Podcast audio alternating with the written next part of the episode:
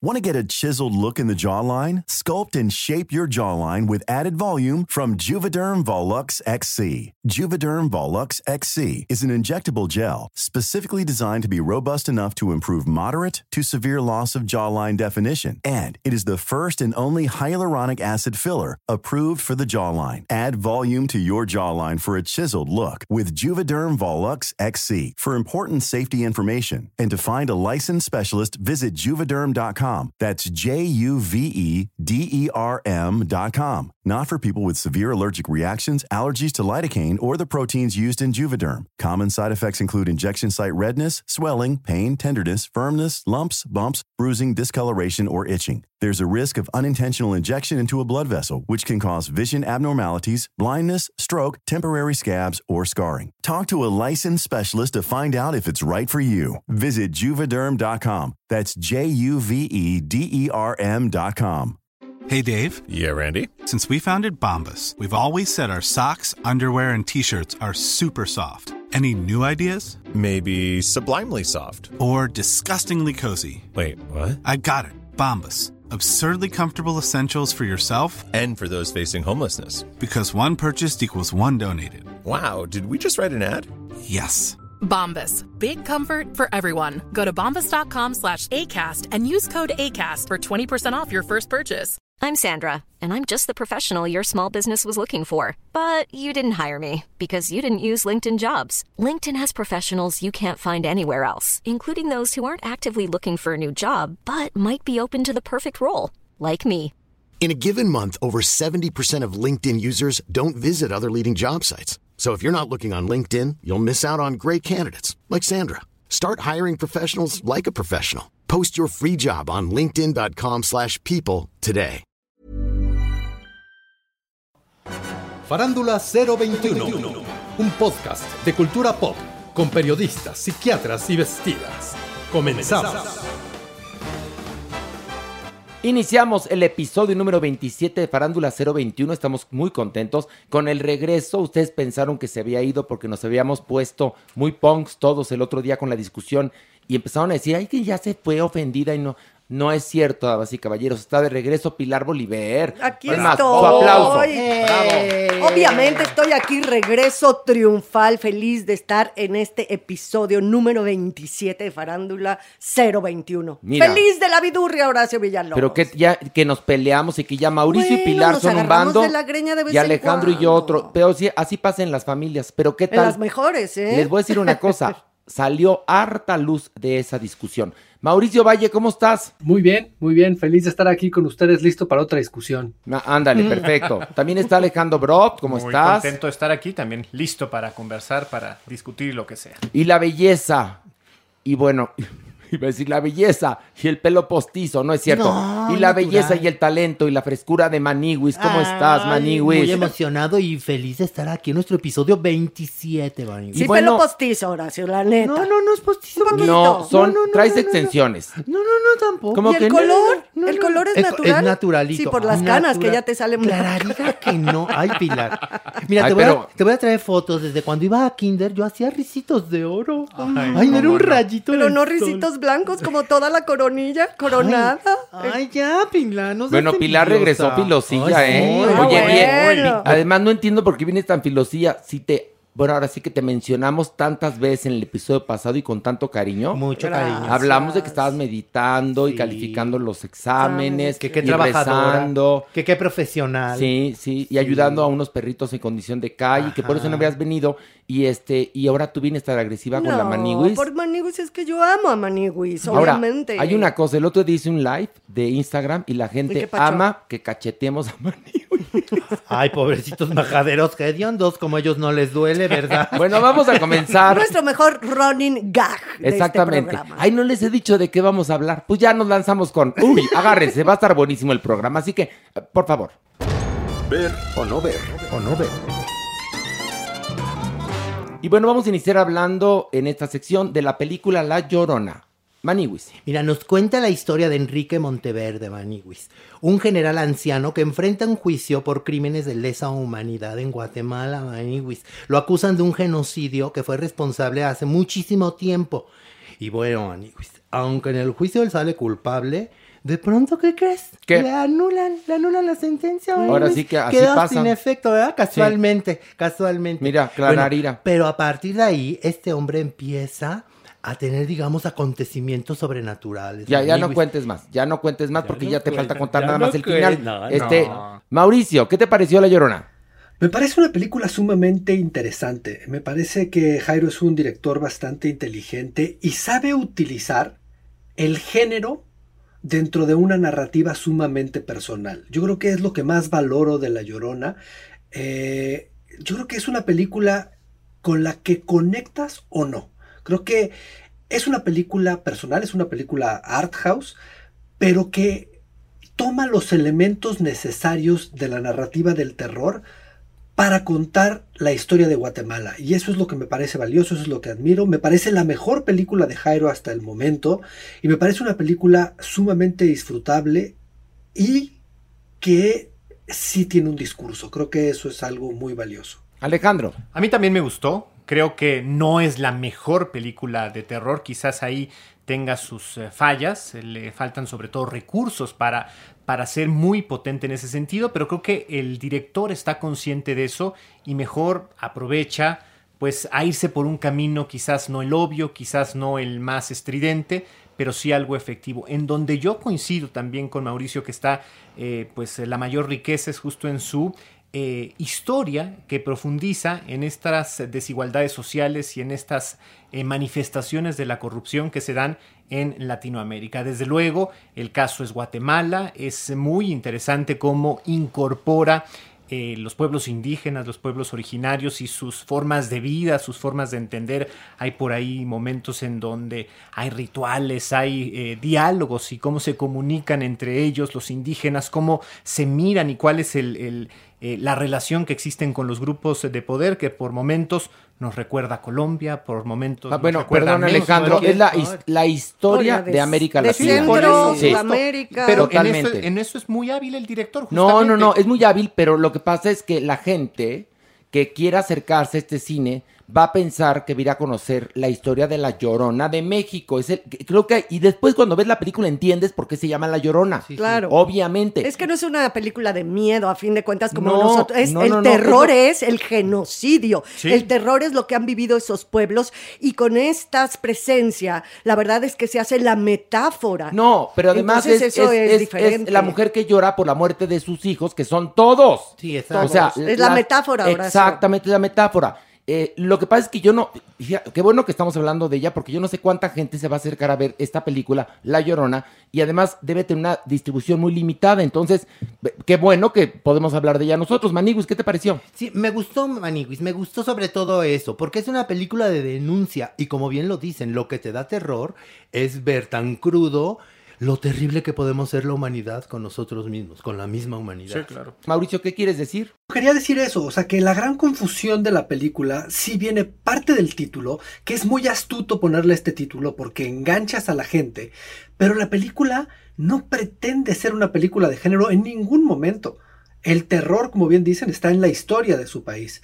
Entonces, e- eso es lo complicado, que, que mucha gente tiene la obsesión de hablar de ella como si fuera de terror. Y no es una película de género. El terror está en la historia. Pero es eso. Y ahora sí, sí, vámonos a. a vámonos ver, al- ahora te cuento, eso lo entendimos perfectamente. Lo que yo decía es que el título iba a acercar otro Sí, tipo de supuesto, público, sí, o sea, que no era el título idóneo, Total. pero bueno.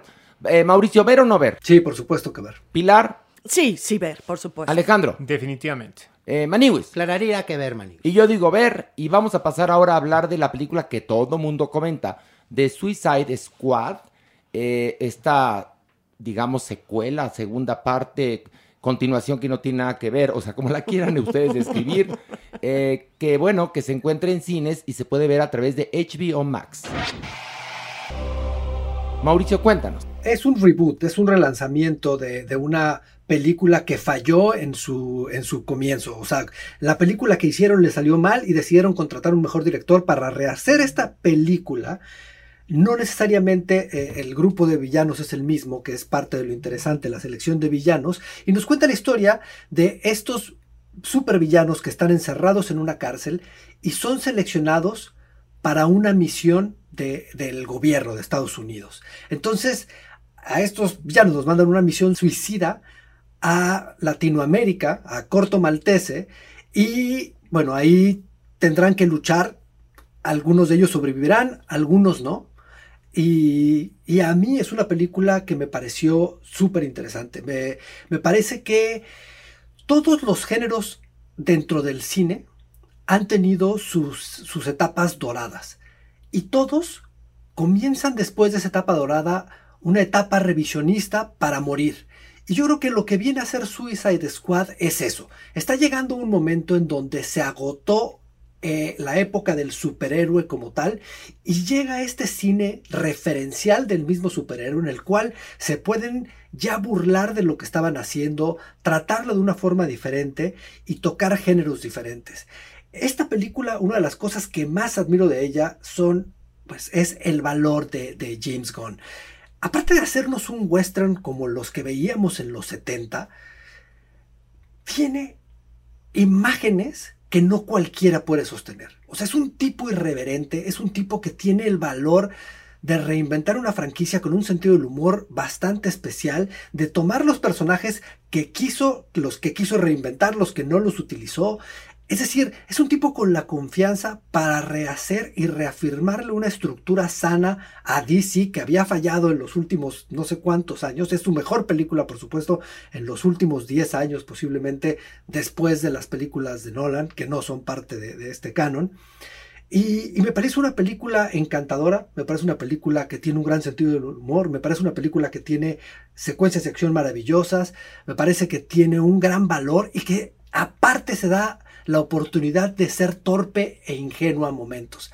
Tiene problemas, sobre todo para gente latinoamericana, porque sí tiene un desmadre de acentos de los latinos que nadie sabe qué acento está trabajando. A final de cuentas, nada más nos importa a nosotros, ¿eh? Porque en todo el mundo sí. van a creer que el español, porque sale un actor español, Juan Diego Boto, y, y además sale Joaquín Cosío, este, supuestamente son del mismo lugar, uno habla como español y, y Joaquín Cosizo quiso hacer como un acento ¿no? que suena como jarocho, ¿no? Sí, sí, sí. entre sudamericanos y quién sabe de dónde. Sí, muy rarísimo, pero bueno, el asunto es que a Mauricio aparentemente sí le gustó. Uh -huh. A ver, este, Maniwis, ¿qué te pareció? Me divertí muchísimo, Maniwis, muchísimo, la verdad. Me gustó las escenas de acción, pero que el moquete, pero que el efecto especial, sí, sí, sí, sí. Y Margot Robbie, Maniwis, bueno.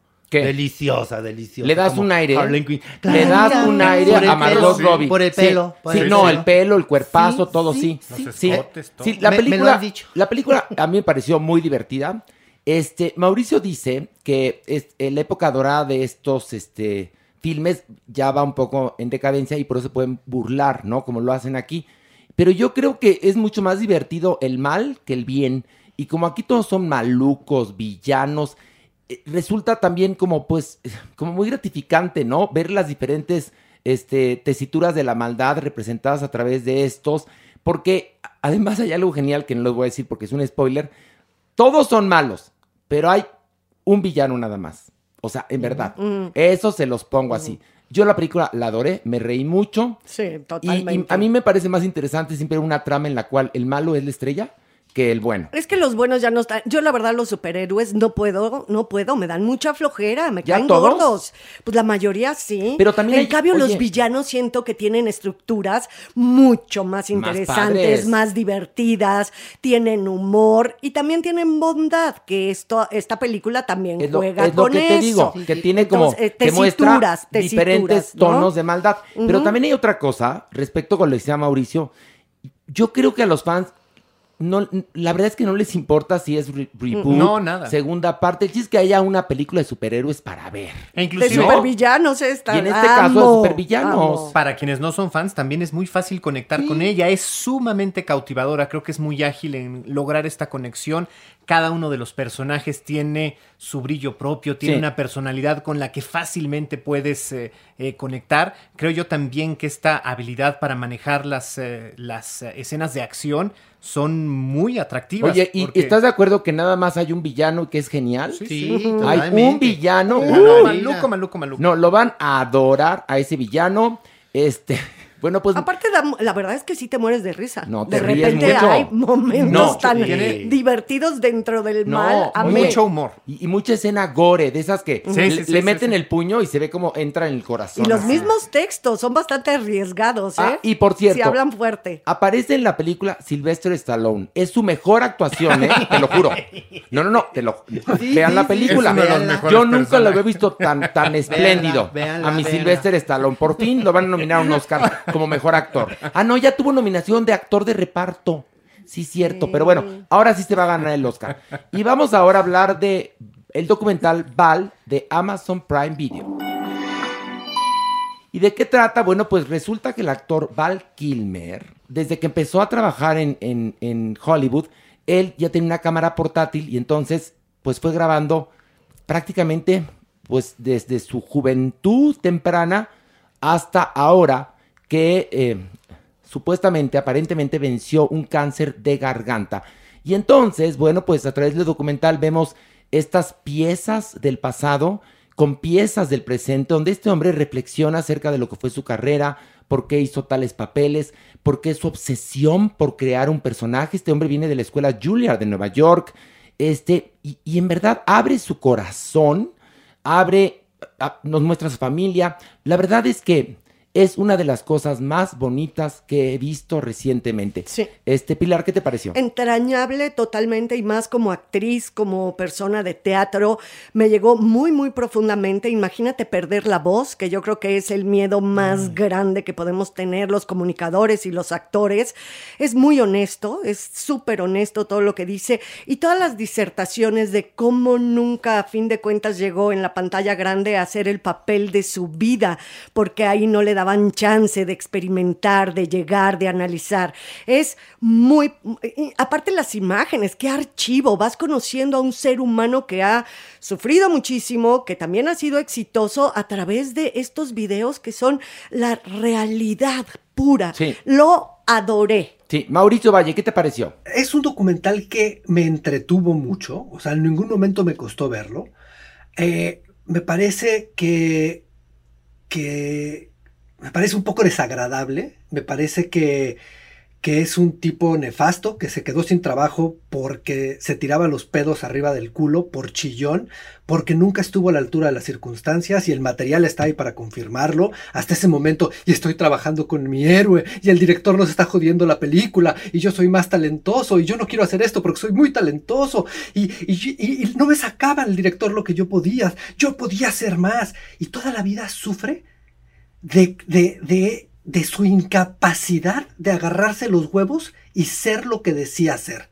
Y eso, la verdad, me parece que no lo tiene resuelto y me parece que por algo está en la situación que está. Y aparte, la vida lo acaba jodiendo en el momento en el que él quería comprobar, según él, porque llevaba 10 años escribiendo un solo guion, y cuando ya iba a comprobar se enferma y entonces ahora se da la oportunidad de ponerte escenas vomitando y sufriendo para que veas qué mal les fue y ahora que ya te podía probar que era un genio y que llevaba 20 años en este texto que lo iba a consagrar, no pudo y la vida es una tragedia que él hubiera podido ser mucho mejor si le hubieran dado chance. Y la verdad, me dio una hueva porque digo, con razón no trabajaba.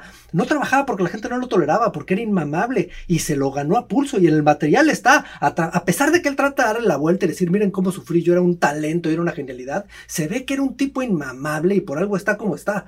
Y, y la verdad, nada más lo disfruté por esto, porque decía, qué, qué, qué mal pedo que el güey no se ha dado cuenta de todo el desmadre que trae arrastrando en la vida. Oye, ¿a ti te gustó, verdad?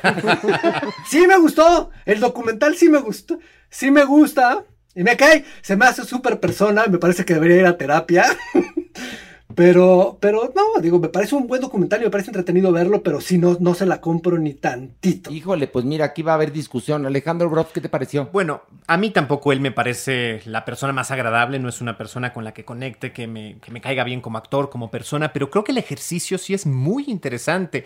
Me parece esta documentación personal sumamente, sí quizás en su momento por ego, muy ambiciosa, pero muy difícil de obtener. Tendrías que haber sido sumamente dedicado, sumamente eh, pues celoso de, de, de, hacer este proceso y luego hacer este ejercicio medio de introspección, medio de reflexión, se me hace hasta cierto punto medio ontológico, medio uh -huh. filosófico, muy, muy, muy interesante. Así es que, pues bueno, creo que en una situación de dificultad, sobre todo cuando es por salud, nos enfrentamos a nuestros propios miedos, a nuestras propias dificultades, a nuestros propios todo. Y aquí está justamente una manera en como primero lo hace él y luego lo saca hacia el exterior.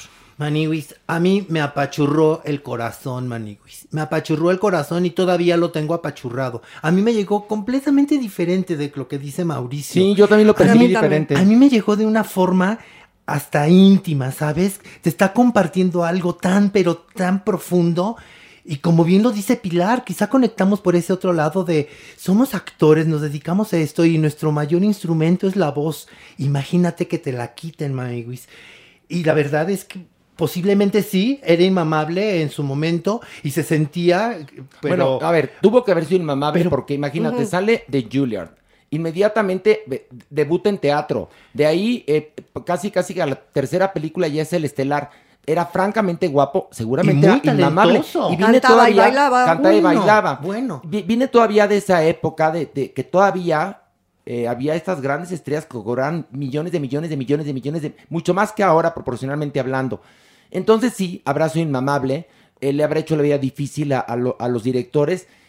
Pero más allá de eso, a mí lo que me parece es que es muy valiente en abrir su corazón y decir, ahora eh, es, es tan patética mi existencia que tengo que ir a la Comic Con A a, firmar. a- a firmar este pósters de Batman, ¿no?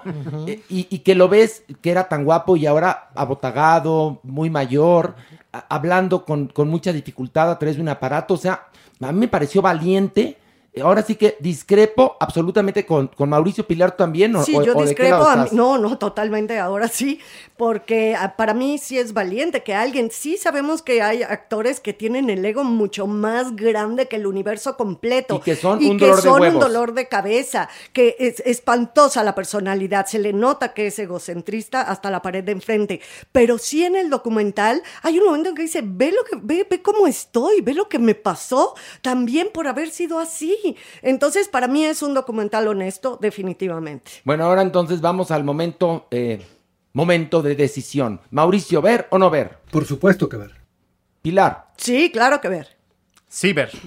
Clararira que ver, manito. Y yo digo, ver, Mauricio, te adoro. Por supuesto que ver, lo odiaste. La gente lo va a ver y me va a decir. No, Claro que lo. Bueno, que Odió no actor. niego. no, No, odiaste no, a Val no. Kilmer. Odiaste a Val Kilmer, No, o- que él te adora. Odio, eh, sí, yo sé que me quiere mucho.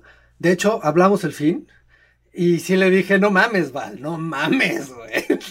¿Qué te crees, güey? ¿Qué te crees, güey?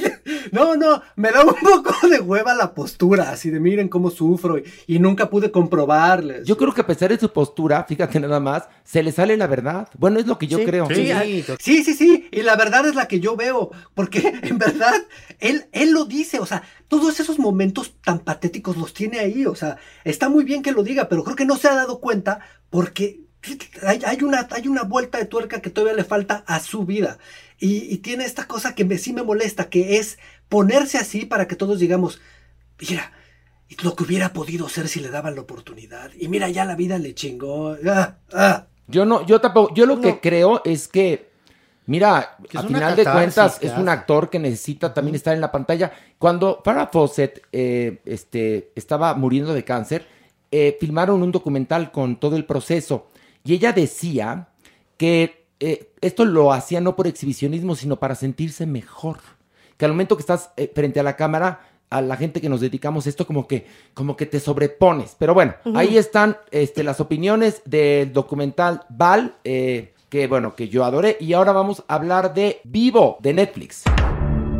Pilar. Bueno, eh, nos cuentan la historia de Vivo, que es un quincayú, que hagan de cuenta también se le conoce como mono michi. Para nuestra referencia más cercana es como un cacomixtle. Uy, Pilar, ¿sí? no, de plano, si yo no hubiera visto la película, diría, ¿qué es eso? Pero que, como un ¿sabes? changuito. Pilar logró Mm, que, sí, que, que no supiera qué pedo. No, ¿Sabes? O sea, no sé, ya no sé con qué relacionarlo. de mapache, pero también es un Ah. poco marmota, pero también es un poco changuito. Es una especie rara, pero que habita en nuestro país, en, en- tanto en el centro como en el sureste, y lo que más se le parece son los cacomistles, que los conocemos muy, muy bien. Bueno, Y pero cuéntanos de qué este va. Vivo está dotado de muchísimo talento para la música, ¿no?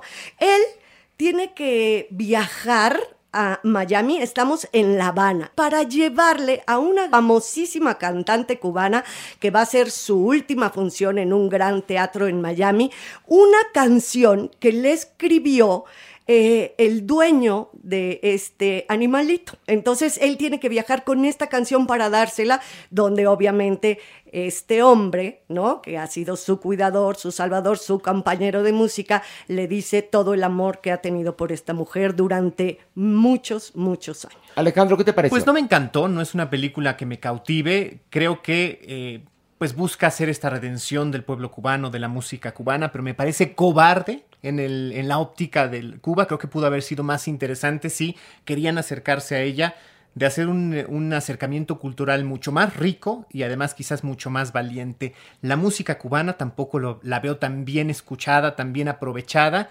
Y sobre todo esta niña que acompaña a Vivo en la proeza me parece insoportable. Entonces no conecto con ella y mm, lejos de, de- de resultar una película agradable, me resulta muy pesarosa por la personalidad de ella. Uy, bueno, bueno, bueno. Maniwis, por favor, ¿qué te pareció? Maniwis, n- no, no me, no me desagradó en realidad, me entretuvo verla, pero tampoco conecté en el sentido de que terminó y canté la canción, ¿sabes?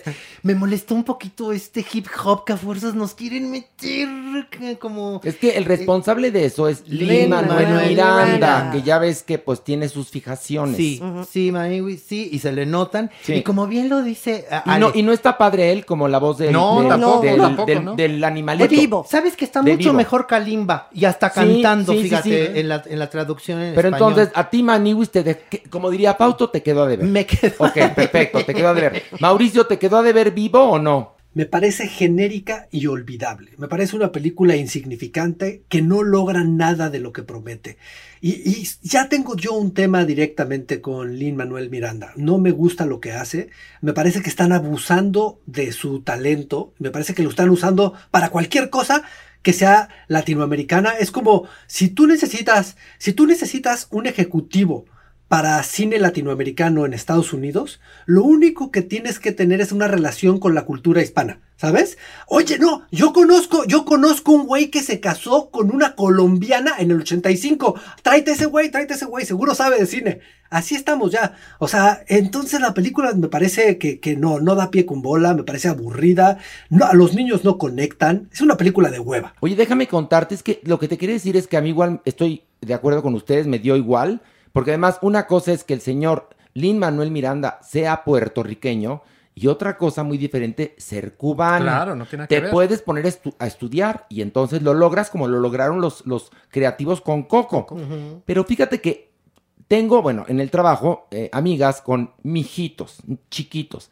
Y las dos me comentaron que sus mijitos la vieron tres veces el fin de semana. O sea, y me dijo. sí les gustó? Fíjate, no, lo que me dijo es, bueno, los niños los entretuvo. Me explicó otra cosa que no sé si haya pasado con tus hijos, que las películas clásicas de Disney, a sus hijos que son de 3 y 4 años, no les gustan. Las ven muy viejas. Y les gustan mucho las animaciones modernas. Y me dijo una de ellas esto, me dijo, Netflix debería de estrenar una película en dibujos animados cada semana porque sirve para entretener a los niños. O sea que Sí, sí. mira, yo ahí, ahí me quedo así como que, como, como, como una brújula, así pero descompuesta. Pues no sé para sí, dónde ir. Como el rollo que estás diciendo, Horacio, para los chamaquitos, los chavitos sí les funciona para entretenerlos. Pues sí. A mí no me parece que rinda ningún No, ¿eh? homenaje a la cultura cubana. No, para nada. O sea, ni siquiera la imagen que quieren hacer como de Ibrahim Ferrer, ¿no? No, y quieren hacer Porque- a Celia Cruz. Sí, a Celia Cruz y todos así como de guiños, estos Sí. guiños como que para que nosotros, que ya ven que yo lo odio más que nadie de todos ustedes, a, ¿A este, quién? a ¿A este señorcito Lin Manuel Miranda, Que es pariente de Lin May. la verdad es que creo que sus guiños son falsos, es- son hasta hipócritas Sí. de repente, con la riqueza que tiene la música cubana, que No, es, y la complejidad por Dios, y la complejidad de de, ese cultura pueblo, claro. y de sociedad, como la retratan aquí, un poco que no sabes si estás en, en los 40, 50 o es como está Cuba hoy en día. O sea, todos los guiños creo que son falsos. A mí la verdad no me gustó y creo que la historia, bueno, la historia de amor entre dos personas mayores era linda. Bien lo dijo Froilán López Narváez que la rumba es cultura y aquí pareciera que la música cubana es un café descafeinado. Eh, no, ¿sabes qué parece? Como música de Rainforest Café. Sí, Haz de sí, cuenta. sí, y no, sí, perdón, sí. señores, no confundan. Ahí sí tendría que quejarse Cuba. Te lo Claro. juro. Apropiación cultural Apropiación mala, cultural. mal hecha. Porque además, esta película no se iba a filmar. Tuvo muchos problemas para, para llegar y ya ven el desastre que quedó. Y por otro lado, aprovechando que estamos aquí, ahora sí que los de la mesa de discusión, Alejandro Broff, ¿qué pasó con el príncipe Andrés? Cuéntanos, porque Alejandro Broff es el enviado especial de Farándula 021 con el mundo de la realeza. Pues eh, efectivamente esta semana se conocieron detalles de esta denuncia que pesa en su contra. Recordemos que ya había referencias de su posible participación en eh, esta red de, de explotación, sobre todo de mujeres menores de edad ligadas a Jeffrey Epstein. Pues bueno, ya eh, en eh, Estados Unidos, a partir de trabajos periodísticos, circula justamente cuál es la acusación precisa que hay ¿Cuál en su es? contra. ¿Cuál es? una mujer que habría tenido 16 años en el momento en el que, pues prácticamente se le sirvió No es, perdón, no es la, es la que aparece en el Sí, documental. claro, por supuesto, Que, pero que- hasta- que la llevan a la discoteca Annabelle. Exactamente. Y que luego tiene, tiene fotos, y todo. Sin embargo, no se había dado a conocer, solamente eran los propios trabajos periodísticos los que hacían sugerir que exactamente Era esta mujer la que lo acusaba y demás. Pues bueno, se dice que habría ya tenido 16 años, que Sí. justamente se lo presentaron y que él habría tenido, pues evidentemente, pues este abuso sexual en contra de ella cuando era menor de edad, cuando él estaba presente en, eh, en Estados Unidos, en Nueva York. Recordemos que él tuvo unas especies de asignaciones culturales y diplomáticas Sí, sí, sí. y que había sido directamente por... Bueno, ¿y qué le puede el- pasar? Pues bueno, vendrá el juicio que está en su contra. Recordemos que, aunque la Casa Británica, la, la Casa Real no- lo negó desde el 2019, lo ha Ay, ido bueno, pero, retirando a ver, de la a vida a pública. ver. Protegiendo, Ajá. A ver, sí. Alejandro, lo que la Casa Real diga siempre es una No, mentira por eso. a conveniencia, pero aquí los ahora sí que los hechos hablan por sí solos. Si no vea este esta serie documental sobre este asqueroso Epstein y ahí aparece el príncipe Andrés y aparecen estas fotos y aparece el testimonio de esta mujer. Un me trabajo imagino. periodístico muy, muy bien Increíble. hecho. ¿te Pero justamente lo que sugerimos es que la Casa Real está tan consciente de que va a haber consecuencias en el proceso legal que lo mantiene lo más Ahora, alejado, ya lo separó mira. de las actividades reales y de sus, y de sus eh, compromisos también. Te voy a, a contar nivel- una cosa. Vi- hablamos eh, al principio de este eh, podcast de la película La Llorona. Ajá. que habla de cómo en Guatemala exoneran a un criminal a todas luces, este, bueno, no lo, exon- lo exoneran, ¿no? Porque aunque sí, sale sí, porque- culpable, pues, pues ahora sí que nunca va a parar a la cárcel, ¿no? Como pasa muchas veces en la historia, con los poderosos. Y en este caso, ¿tú crees que si Emiliano Salinas salió librado de Nexium, ¿tú crees que el príncipe Andrés no va a salir librado de esto? Claro que sí, por supuesto. Pues, Ojalá de hecho- no y fuera un parteaguas en la historia No de creo. la No lo van a permitir. De hecho, no lo van a permitir. las apuestas en este momento y las eh, preguntas que se hace la prensa, tanto de la corona, la prensa rosa, como la prensa legal en los Estados Unidos, es que sí, la Fiscalía de Nueva York va a lograr que se presente a testificar en la Corte norteamericana, porque hasta ahora, pues un poco esta presión entre diplomática, política y demás podría salvarlo, inclusive de Pero presentarse te lo y decir... juro, mira, te lo juro. Estuve, te, no hago estuve, una conozco, apuesta. Alejandro Bro, por nuestra amistad. Sí, sí, sí. Él no va a pisar ni media corte. Ya no digo cárcel, ni media corte. corte. Ay, el poder de la corona británica.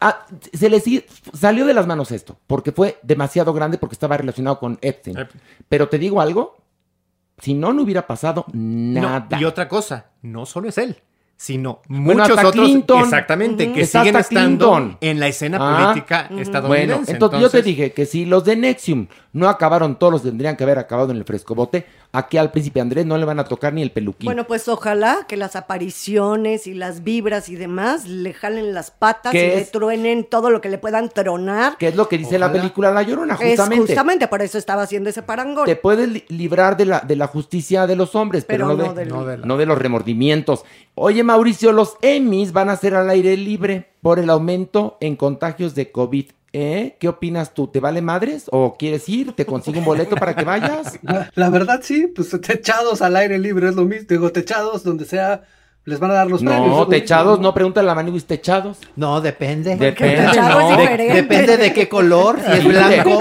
Sí, no. ¿O qué? ¿prefieres techado o no techado el, el, el este, También, el Emmy? también depende quién eche la lechareada. Oye, pero entonces, si los Emmy van a ser al aire libre, los telenovelas También o telenovelas serán en un basurero. No, no, no, en pie de la cuesta. En ahí en la pie de la En cuesta. Huastepec, mi amor.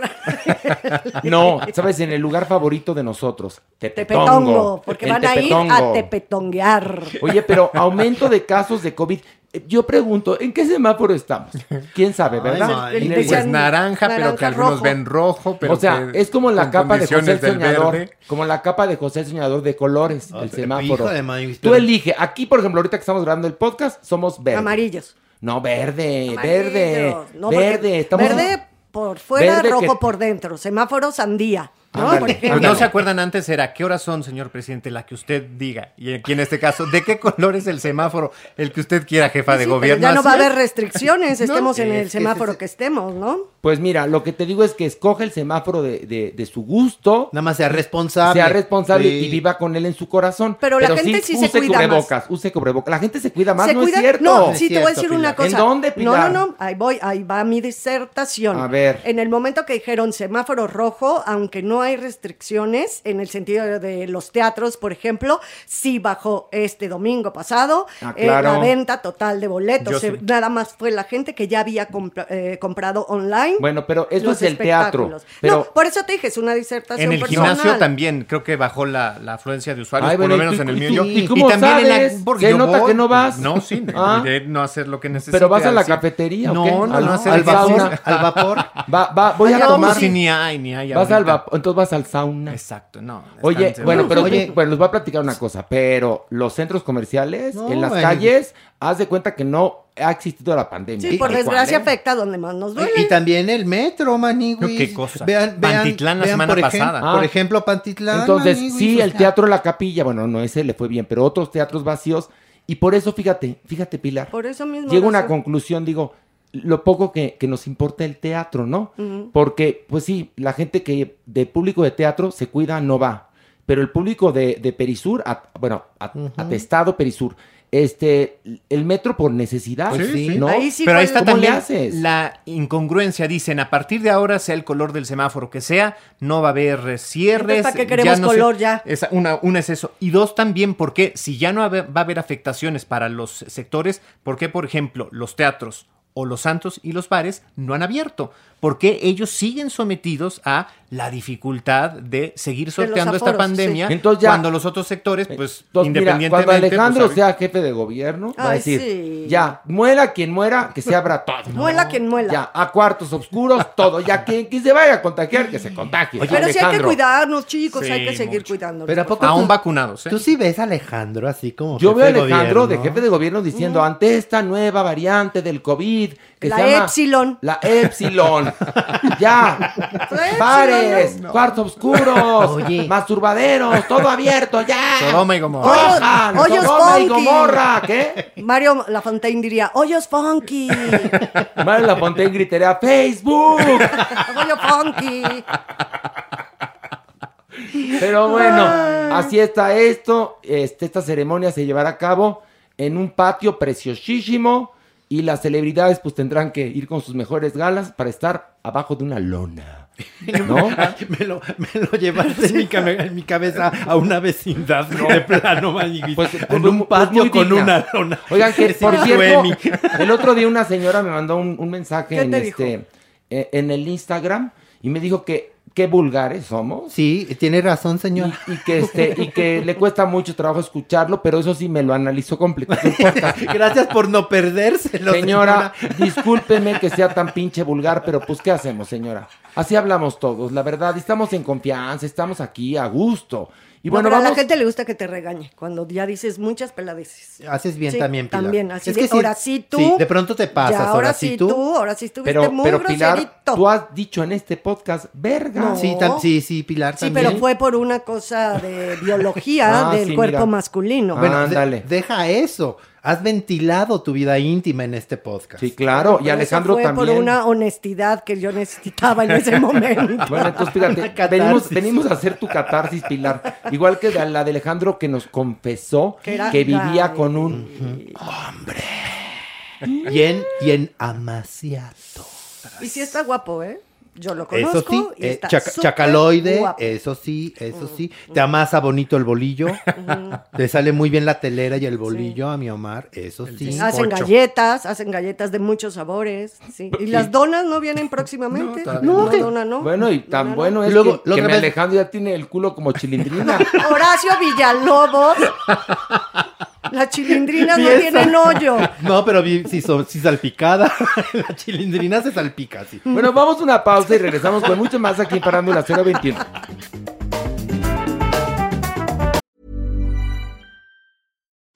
Since 2013, Bombas has donated over 100 million socks, underwear, and t shirts to those facing homelessness. If we counted those on air, this ad would last over 1,157 days. But if we counted the time it takes to make a donation possible, it would take just a few clicks. Because every time you make a purchase, Bombas donates an item to someone who needs it. Go to bombas.com slash ACAST and use code ACAST for 20% off your first purchase. That's bombas.com slash ACAST, code ACAST.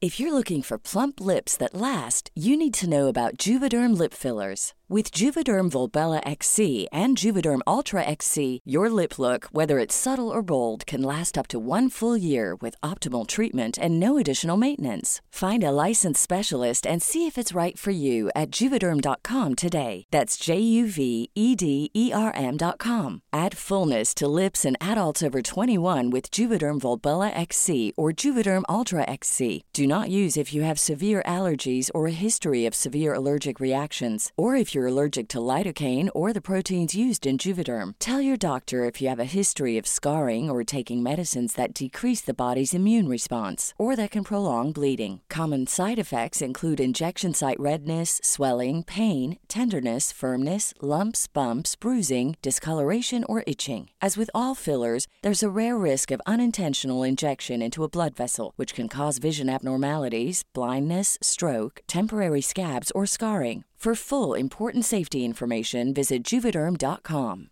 Hiring for your small business? If you're not looking for professionals on LinkedIn, you're looking in the wrong place. That's like looking for your car keys in a fish tank. LinkedIn helps you hire professionals you can't find anywhere else, even those who aren't actively searching for a new job but might be open to the perfect role. In a given month, over 70% of LinkedIn users don't even visit other leading job sites. So start looking in the right place. With LinkedIn, you can hire professionals like a professional. Post your free job on linkedin.com/people slash people today.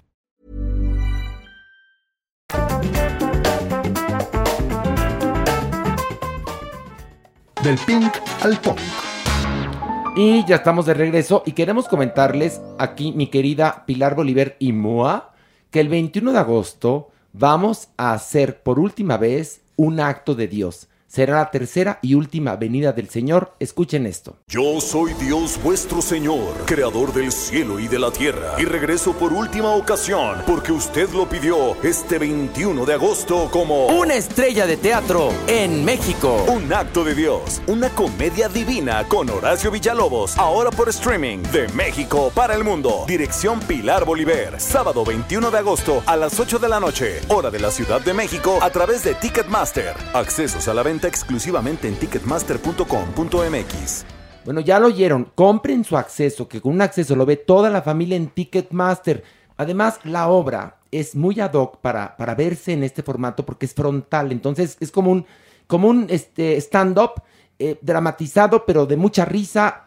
Pilar, no sé cómo podrías describir tú un acto de Dios. Bueno, un acto de Dios es una obra que te habla directamente a ti, donde no existe la cuarta pared, que en el teatro sabemos que es cuando el actor está dentro de su mundo. Aquí Dios está platicando contigo, te va a netear hasta el último momento y también te va a hacer una reflexión, que eso es lo más padre de la obra. Hay chistes, risas, hay historia bíblica. De verdad es un, para mi gusto, creo que es uno de los monólogos, porque pues, podemos llamarlo monólogo Bueno, pero más hay tres actores, hay tres sí, actores. pero que a fin de cuentas quien lleva la voz cantante es Dios, interpretado por Horacio Villalobos. Mira qué bonito me presenta Pilar y yo la presento porque ella dirigió precioso la obra. Este se hace a cinco cámaras. Eh, usted va a sentir que está en un teatro. Y va a reír, a reír, a reír, a reír. ¿Qué Y maniguis? aclárales, Maniguis, que lo pueden ver donde sea. Ah, porque sí. fíjate que me Es han mundial, escrito, es mundial. Ay, me encantaría verlo, pero yo vivo en Estados No, Unidos. es Ay, mundial. yo hasta Argentina. Ay, yo en Alemania. No importa, Mira, Maniguis. déjame platicarte, me escribió una señora que vive en Australia y que lo va a ver. Nada más que, bueno, para ella van a ser creo que las 12 del día. Es 8 de la noche, hora del centro de México. Compre su acceso ya que están a muy buen precio. Sí, aprovechen las etapas porque va subiendo un pelín el precio. Entonces aprovechen las etapas que ahorita estamos, pero de ofertón loco. Ok, y un aplauso. Además, con un acceso lo ve toda la familia. Ojo, ¿eh? O, o O sea, la cuadra o el O condominio. Quien usted quiera. Bueno, tampoco exagere. sí, tampoco abuse. Pilarcita, no exagere. No des ideas. Las macropantallas, no mames, Pilar. Bueno, un aplauso para Mario Lafontaine, que está aquí. Muchas gracias, querida familia. Mario, redimido por la sociedad y por Dios. Fíjate, Mario. Mario. Es que me he portado bien, ya Qué maduré, bueno, me, ya tomó- me tomaron seis décadas, pero ya estoy al fin. Lo lograste, Mario. Y bueno, hoy en Del Pink al Punk vamos a hablar del más reciente álbum de Los Lobos y de Nancy Wilson. Mario Lafontaine, ¿cuál quieres que analicemos primero? En ambos casos son figuras legendarias. Vamos a comenzar con Nancy Wilson. Ándale.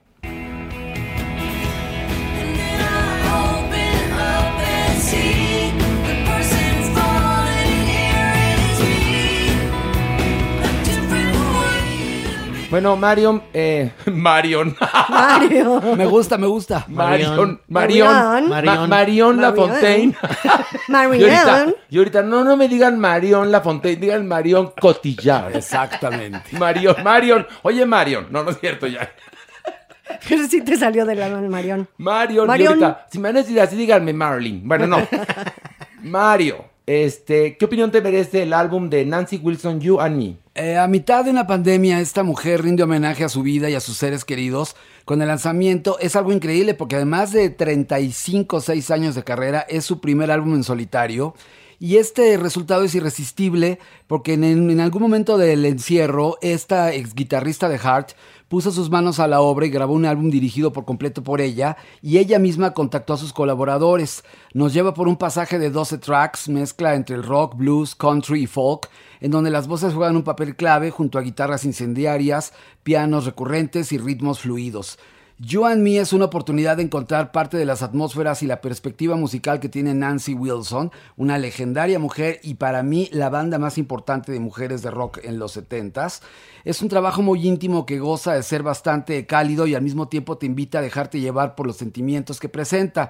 Tiene cuatro covers muy bien logrados: eh, The Rising de Bruce Springsteen, Daughter de Pearl Jam, Dreams de los Cranberries y por último The Boxer, un clásico de Simon y Garfunkel.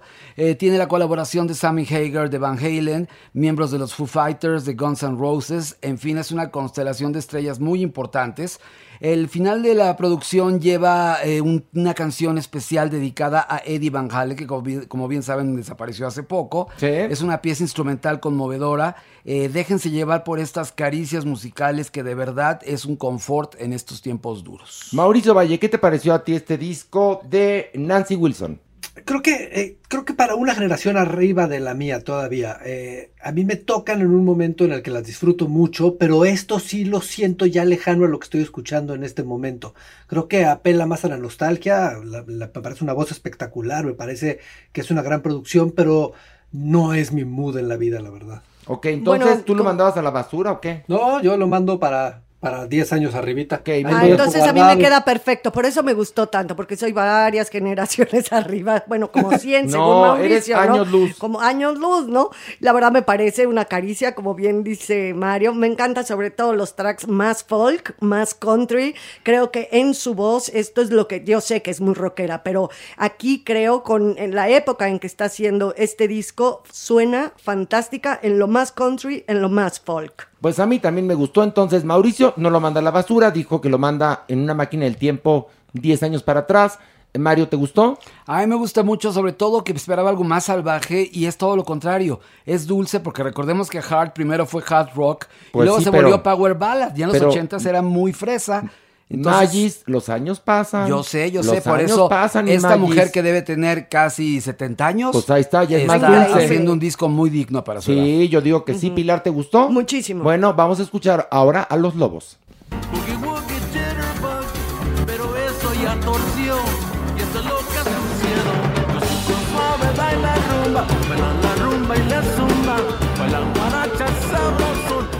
Bueno, pues si Mauricio se enojó con Nancy Wilson, aquí nos va a agarrar a chingadazos. Pero Mario, ándale, vas. Este es un clásico de la cultura chicana.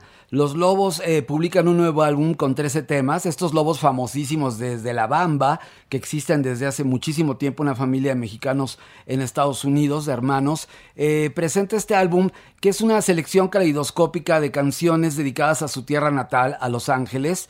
Eh, están formados desde el 73 y aquí ellos este, innovaron haciendo una fusión de folclore mexicano eh, con fiestas y todo tipo de sonidos que tenían que ver con diferentes culturas. Pero lo extraño es que este disco es de covers dedicados a la ciudad de Los Ángeles por diferentes artistas muy eclécticos pero muy famosos como eh, Buffalo Springfield, Jackson Brown, War, los Beach Boys, eh, The Blasters, eh, otro grupo que fue muy importante, Midn- Midnighters, que fue la primera banda de garage chicano que funcionó en Estados Unidos. Y el tema que da el título al álbum, que se llama Native Sons, eh, pues es una canción eh, escrita especialmente eh, para este disco, es el único material original. Es una muestra de la capacidad de estos genios para fusionar géneros. Por ejemplo, estábamos oyendo una pieza de Sud Sud que es de Lalo. Guerrero, que es un clásico que le oíamos desde que éramos Ay, chavillos, ¿te acuerdas? Fans, fans, fans. Y este, y creo que es también muy afortunado. No tiene nada de sintes, no tiene nada eh, digitalizado, todo es puro y es claro rock and roll, tocado de la manera más genial. Es una celebración absoluta. Hay algunas cosas que son folk. Este es un número 17 y creo que no tiene nada que demostrar, simplemente lo hacen por placer. Mauricio, ¿qué te pareció? Un poquito lo mismo, ¿eh? O sea, está padre, qué bueno que lo hagan. Qué buena onda, qué buena onda, chavos. Mira, te, te faltó decir tu frase típica. No, no, no, no, conecto. No conecto. No conecto. Es para mí, pero pues qué padre, ¿no? Qué buena onda. Que el no conecto es pariente de Me quedó a deber de Fausto Ponce. No conecto, es un poco que me vale madre, sí, pues, o sea, no es lo mío. No, pero también el me quedó a deber es, es, es una manera de decir está de la chingada. No, pero me quedó a deber es como, no, me quedó a deber es como, eh, esperaba más. Y el mío es, pues que hagan lo que tengan que hacer, no es para mí, pues. Es muy diferente, es muy diferente la actitud. O sea, sí, sí, o sea, está padre lo que haces, está padre lo que haces, chavo, nada más que no es para mí, vete a otro lado a hacerlo, pues. Oye, bueno, entonces Mauricio lees inclusive, ok, eh, que es diferente, ya explicamos, no conecto con me quedó a deber. Un día haremos el diccionario de las palabras y frases usadas por nosotros. Pilar, ¿conectaste o te quedó a deber? ¿O Yo- no conectaste yo sí o conecté, sí te yo pagó sí de más? conecté, claro que conecté, claro. Qué bonito. Mario ya lo dijo, o sea, es... Marion, no, no es cierto. Mario ya lo dijo, cómo oíamos esa rola, la bailábamos, o sea, todo este estilo entre Tex-Mex, México-americano, que tanto Annette Fradera me viene a la cabeza inmediatamente, o sea, los Texas Tornados, los Lobos, todo, eh, El Flaco Jiménez. Flaco Jiménez, Uy, Pilar. de verdad, es, a mí esta música me gusta muchísimo y claro que sí conecté. Híjole, bueno, ven, aquí tenemos de, de- ahora sí que de todos colores y sabores. Yo no conecté, la verdad, no conecté. Eh, discúlpenme, ofrezco verdaderamente una, una, una sincera disculpa desde el fondo de mi corazón. No conecté. No importa. no conecté, no importa, conecté. Horacio, no importa. Pues Una cosa es que no conectes Y no conecté, digas, ¿y qué crees? ¿me Y- vale? no, y me quedó a deber.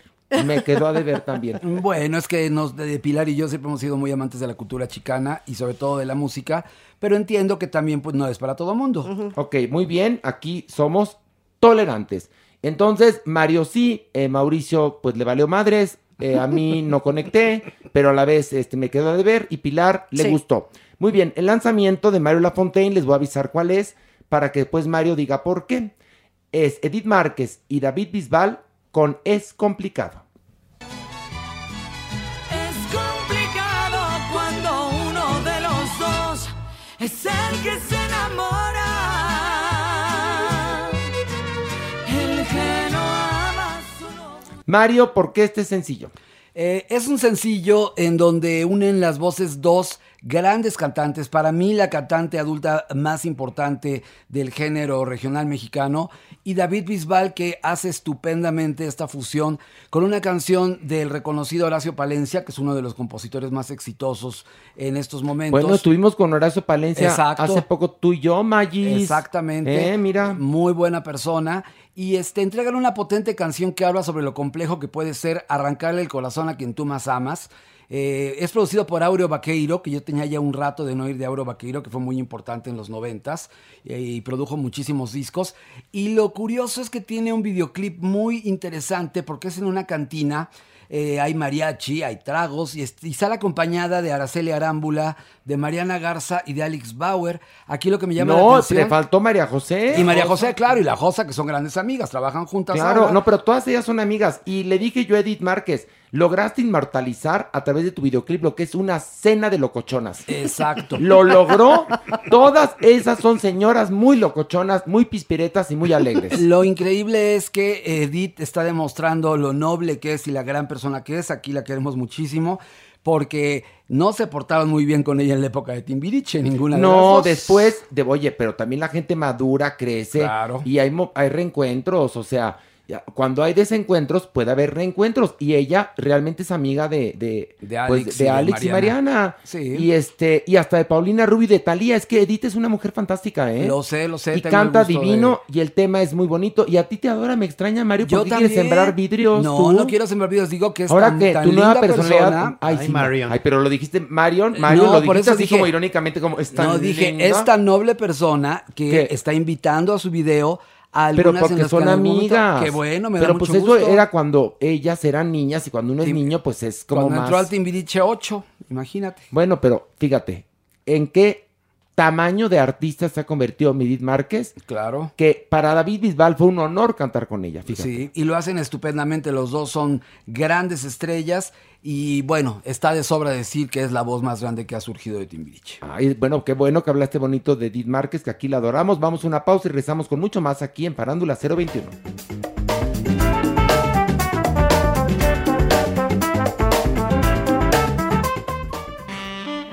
Nuestra adopción responsable. Y bueno, evidentemente llegó el momento de presentar a la Supermana. ¿Cómo está Supermana? Eh, muy bien y muy aplaudida, como podrán ver. No, yo y sé que escuchar. aplaudida mucho. Autoaplaudida, mi amor. Autoaplaudida. No, no, no, las grandes este, audiencias la han aplaudido. Pero también muchísimo. autoaplaudida. Eso también es bonito. También que reconozcas tus logros tú misma. Exacto. Pero bueno, vamos a hablar de este de salvando huellitas peludas. Pues en esta ocasión les traigo a Quetzali. Es una perrita muy simpática, es tímida, pero es cariñosa y muy tierna. Bueno, resulta que a Quetzali la dejaron en un mercado, así abandonada. Llegaron unos fulanitos, la dejaron ahí, le- eh, con el piecito la hacían para allá, no, no, tú ya quédate, quédate, quédate. Y Quetzali andaba por todo el mercado como buscando a estas personas y chillando. El señor de las verduras es quien la rescata la tranquiliza, pero obviamente él no puede tener este perrito. Y es cuando entra al quite salvando huellitas peludas. Bueno, pues la foto va a estar en todas nuestras redes sociales. Recuerden que tenemos cuenta de Twitter, eh, tenemos cuenta de Facebook y de Instagram. Y en todos lados ponemos la foto del perrito en cuestión. ¿Cuántos años tiene? ¿Cuán- ¿Qué edad tiene más o menos? Quetzali es eh, de un año y medio, es talla mediana, es una hembra, por supuesto, y es negrita con unas orejas muy simpáticas. Su pechito es blanco. Ay, como bendición. Ah, pues mira, un poquito, Tal pero cual. esta, esta sí es negra, negra, negra toda. No, la mía, la mía también. Y, nada más tiene un pechitito blanco. Sí, nada más. Eco. Y entonces, bueno, es muy... ¿No será mi perra? No, no la he perdido. Claro que no, No, si la tengo, la, bueno, la tengo verdaderamente más cuidada. que ¿Qué te puedo siempre decir? trae paliacate o algo que le pones en el pescuecito. No, la perra no tiene idea como jotea. Tiene como A la 18 perra sola. collares, sí. No, no. Y le gusta el paliacate. Ayer se lo intenté quitar No. y se enojó. Pero sabes que sí se ve guapísima con su paliacate. paliacate. Pero le digo, le intenté quitar el, el y me, me quería morder, claro, de broma, ¿no? Pero bueno, entonces Quetzali es como bendición, nada más que más joven. Evidentemente se entrega eh, ya esterilizada y con sus vacunas. Todo el protocolo. Y bueno, vamos a esto. La, la sección. Y ya llegó el doctor Jeremy Cruz, un aplauso. ¡Bravo, doctor Croce! Bueno, aquí estamos Mauricio, Pilar, eh, la supermana, el doctor Jeremy y yo para hablar de un hecho deleznable que sucedió recientemente en Guadalajara, Jalisco.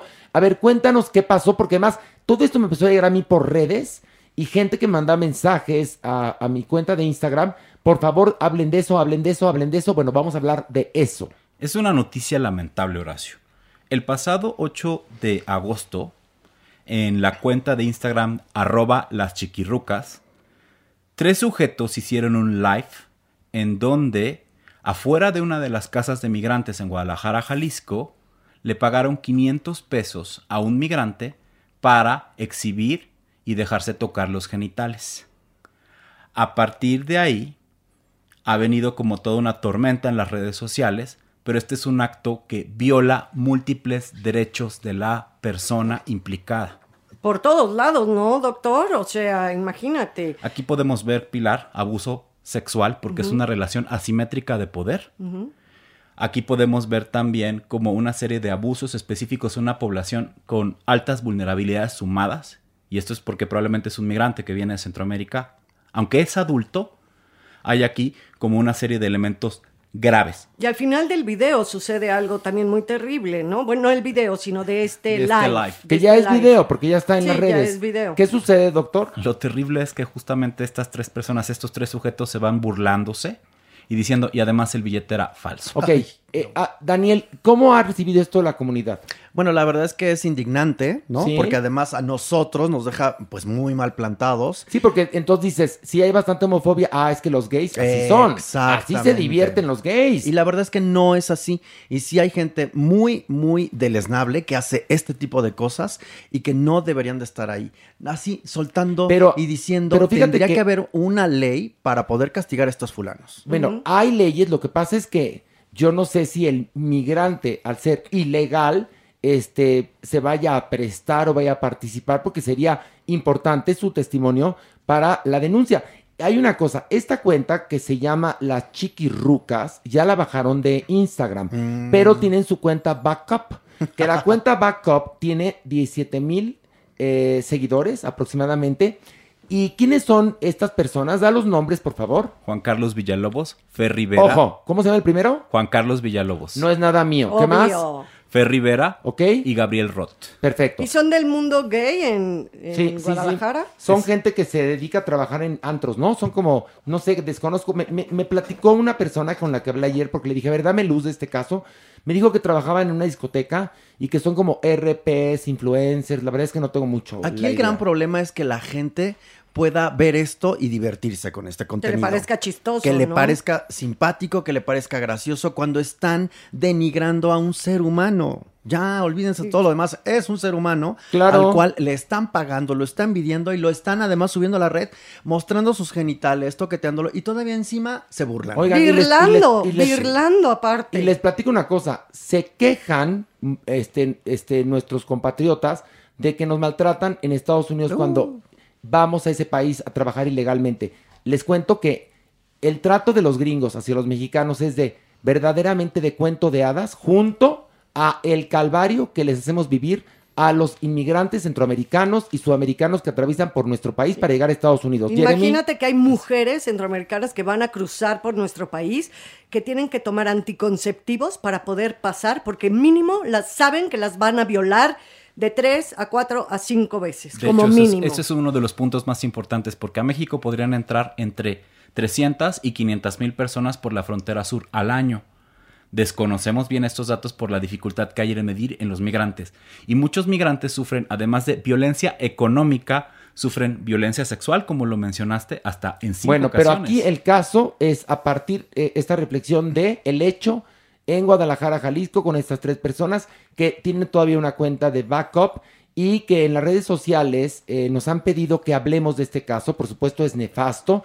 Ha habido ciertas ONGs que se han manifestado en contra, la Casa del Migrante, pero esperemos que esto llegue a manos de las autoridades. No se puede quedar así y debe de encontrarse la manera de tipificar este delito y que se penalice.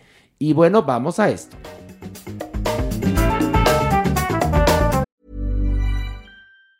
If you thought the only way to get a more defined jawline with natural looking results was through surgery, think again. Juvederm Volux XC is a non surgical injectable gel filler that improves moderate to severe loss of jawline definition and can help you achieve natural looking results with little downtime. Even better, this improved definition lasts up to one year with optimal treatment. No maintenance required. Improve jawline definition for a smooth, sculpted look with Juvederm Volux XC. For important safety information and to find a licensed specialist, visit juvederm.com. That's J U V E D E R M.com. Not for people with severe allergic reactions, allergies to lidocaine, or the proteins used in Juvederm. Common side effects include injection site redness, swelling, pain, tenderness, firmness, lumps, bumps, bruising, discoloration, or itching. There's a risk of unintentional injection into a blood vessel, which can cause vision abnormalities, blindness, stroke, temporary scabs, or scarring. Talk to a licensed specialist to find out if it's right for you. Planning for your next trip?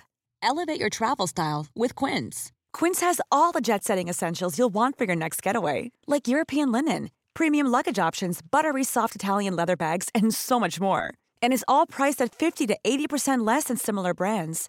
Plus, Quince only works with factories that use safe and ethical manufacturing practices. Pack your bags with high-quality essentials you'll be wearing for vacations to come with Quince. Go to quince.com slash pack for free shipping and 365-day returns.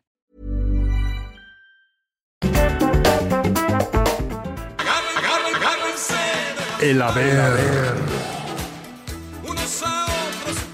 Y ya estamos aquí en el Averno, aterrados como siempre, con la Maniguis y con Pilar y con Alejandro Brock. Y, y Maniguis, ¿estás de buen talante? Clararira, como ¿Vienes, siempre. vienes este, afilado como, como una navaja? Yo siempre vengo listísimo y guapísimo. Avispado. Yo tengo ¿Vienes miedo. avispado? ¿Tú tienes miedo? ¿Por qué, Pilar? Porque hoy, hoy- hoy tengo miedo de bajar al Averno. porque- Puede estar porque- muy fuerte. Porque no bajaste la semana pasada. Exacto, se desacostumbra Exacto, uno. te desentrenas, te Te desentrenas. desencancho. Sí, te desentrenas, pero no te preocupes, te vamos a agarrar muy fuerte de las manos para que no te pase nada. Y una, dos, tres. Ay.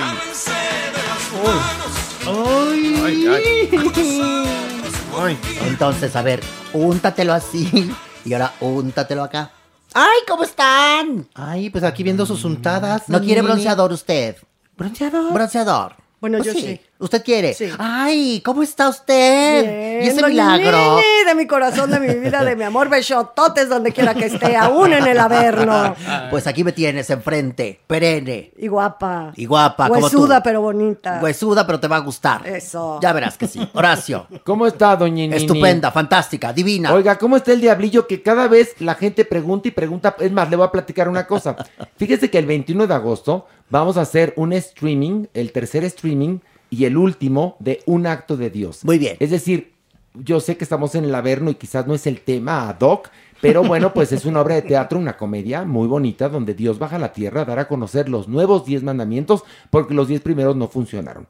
Y entonces vamos a hacer un bonito streaming a cinco cámaras, una de ellas una grúa, para que la gente sienta la experiencia de estar en el teatro sin tener que salir de su casa. Y es mundial. Y con un acceso, fíjese, doña Nini, con un acceso lo puede ver toda la familia. O sea En que bueno, bonito y barato. Todo el Averno lo puede ver. Uy, ¿Ves? Es más, el internet llega aquí, ¿no? Por supuesto. Ah, pues entonces usted, ahora sí que en este momento metas a ticketmaster.com.mx y compre su acceso para usted y para el diablillo para ver si algo se les pega. Que no teníamos. Pero No yo con un diablito. Ah, Fíjate muy bien. que ya. Ay, mire qué inteligente usted. Diablito. Bueno, Invite a Ernesto. ahorita, pero primero vamos a escuchar esto. Yo soy Dios vuestro Señor, creador del cielo y de la tierra. Y regreso por última ocasión, porque usted lo pidió este 21 de agosto como... Una estrella de teatro en México. Un acto de Dios, una comedia divina con Horacio Villalobos, ahora por streaming de México para el mundo. Dirección Pilar Bolívar, sábado 21 de agosto a las 8 de la noche, hora de la Ciudad de México, a través de Ticketmaster. Accesos a la venta exclusivamente en ticketmaster.com.mx. Pilar Bolívar, ¿estás emocionada con nuestro tercer y último streaming? La más emocionada porque sé que todo el mundo lo va a disfrutar muchísimo. Sí. Es divertido. Aparte te da un mensaje bien padre. También Sí. hay que reconocerlo. No, Ríes, no, no. te diviertes y en el papel de Dios, bueno, Dios mismo baja a esta tierra para hablar con sus criaturas. Sí, para... ¿Y ¿Saben para- en qué es- cuerpo, oye, en qué cuerpazo, pelazo, mío, caraza? en el mío. De de- en el cuerpo de Horacio Así como lo hizo hizo con Jim Parsons en Broadway. Eh, sí, se- Ah, ¿sí? en Broadway, para que valore. Eh, sí, esta obra es de Broadway. Y además, este, pues está muy divertida, es muy contestataria, es muy de humor Y negro. muy de hoy, Y muy otra cosa, hoy. para los muy católicos, no se me ofendan, véanla, porque además resulta eh, alentadora y con un mensaje Sí. precioso la obra. Entonces van a adorar. Así que mochense y vayan a ticketmaster.com.mx a comprar su acceso y el 21 de agosto, 8 de la noche, desde la comodidad de su casa puede disfrutar del gran teatro. Y bueno, ahora sí, bajemos. ¿Estamos listos? Listos. Órale, vámonos.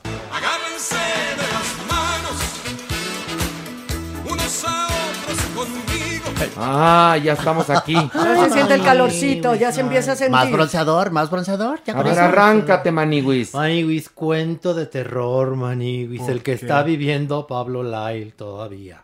Fíjense, ya lleva más de dos años este proceso en donde lo acusaron de homicidio involuntario en contra de Juan Hernández. Que está en proceso, como bien lo dices tú. El señor este que pues lamentablemente murió después de que Lyle Lo lo, golpeó. golpeó, ¿verdad? Pues sí. Pues bueno, pues el hijo de este señor, Juan Ricardo Hernández, ¿Qué? se llama, los demandó a Iwis tanto a Pablo Lyle como a su cuñado. Porque es que él venía con el cuñado en Ajá, el coche. Lucas Delfino, ¿no? Sí. Pues los demanda porque, pues, obviamente están involucrados en esa situación. Y luego. Pues nada, Maywis, que Pablo Lyle dice, ay, ¿saben qué, Maywis? O sea, yo ahorita sí no te vengo manejando otra demanda, porque yo ya tengo ahorita un proceso penal, ¿no? Ah. Entonces, ese, yo ahorita sí no te puedo responder. Señor juez, mire, la verdad es que aquí quien venía manejando, pues era mi cuñado. No, hombre, le tiró la piedra Y en- pa' allá. Y entonces, este, pues ahí sí, no, no sé si podría haber posibilidad como que a mí me alejaran de esto. Y entonces el juez dijo, no, no, no, no, no. Ah, el juez dijo, no, no, no, no, no, el- cuñado que ha de haber denegado. dicho. Y no, entonces el cuñado dice, a ver, momento, señor juez.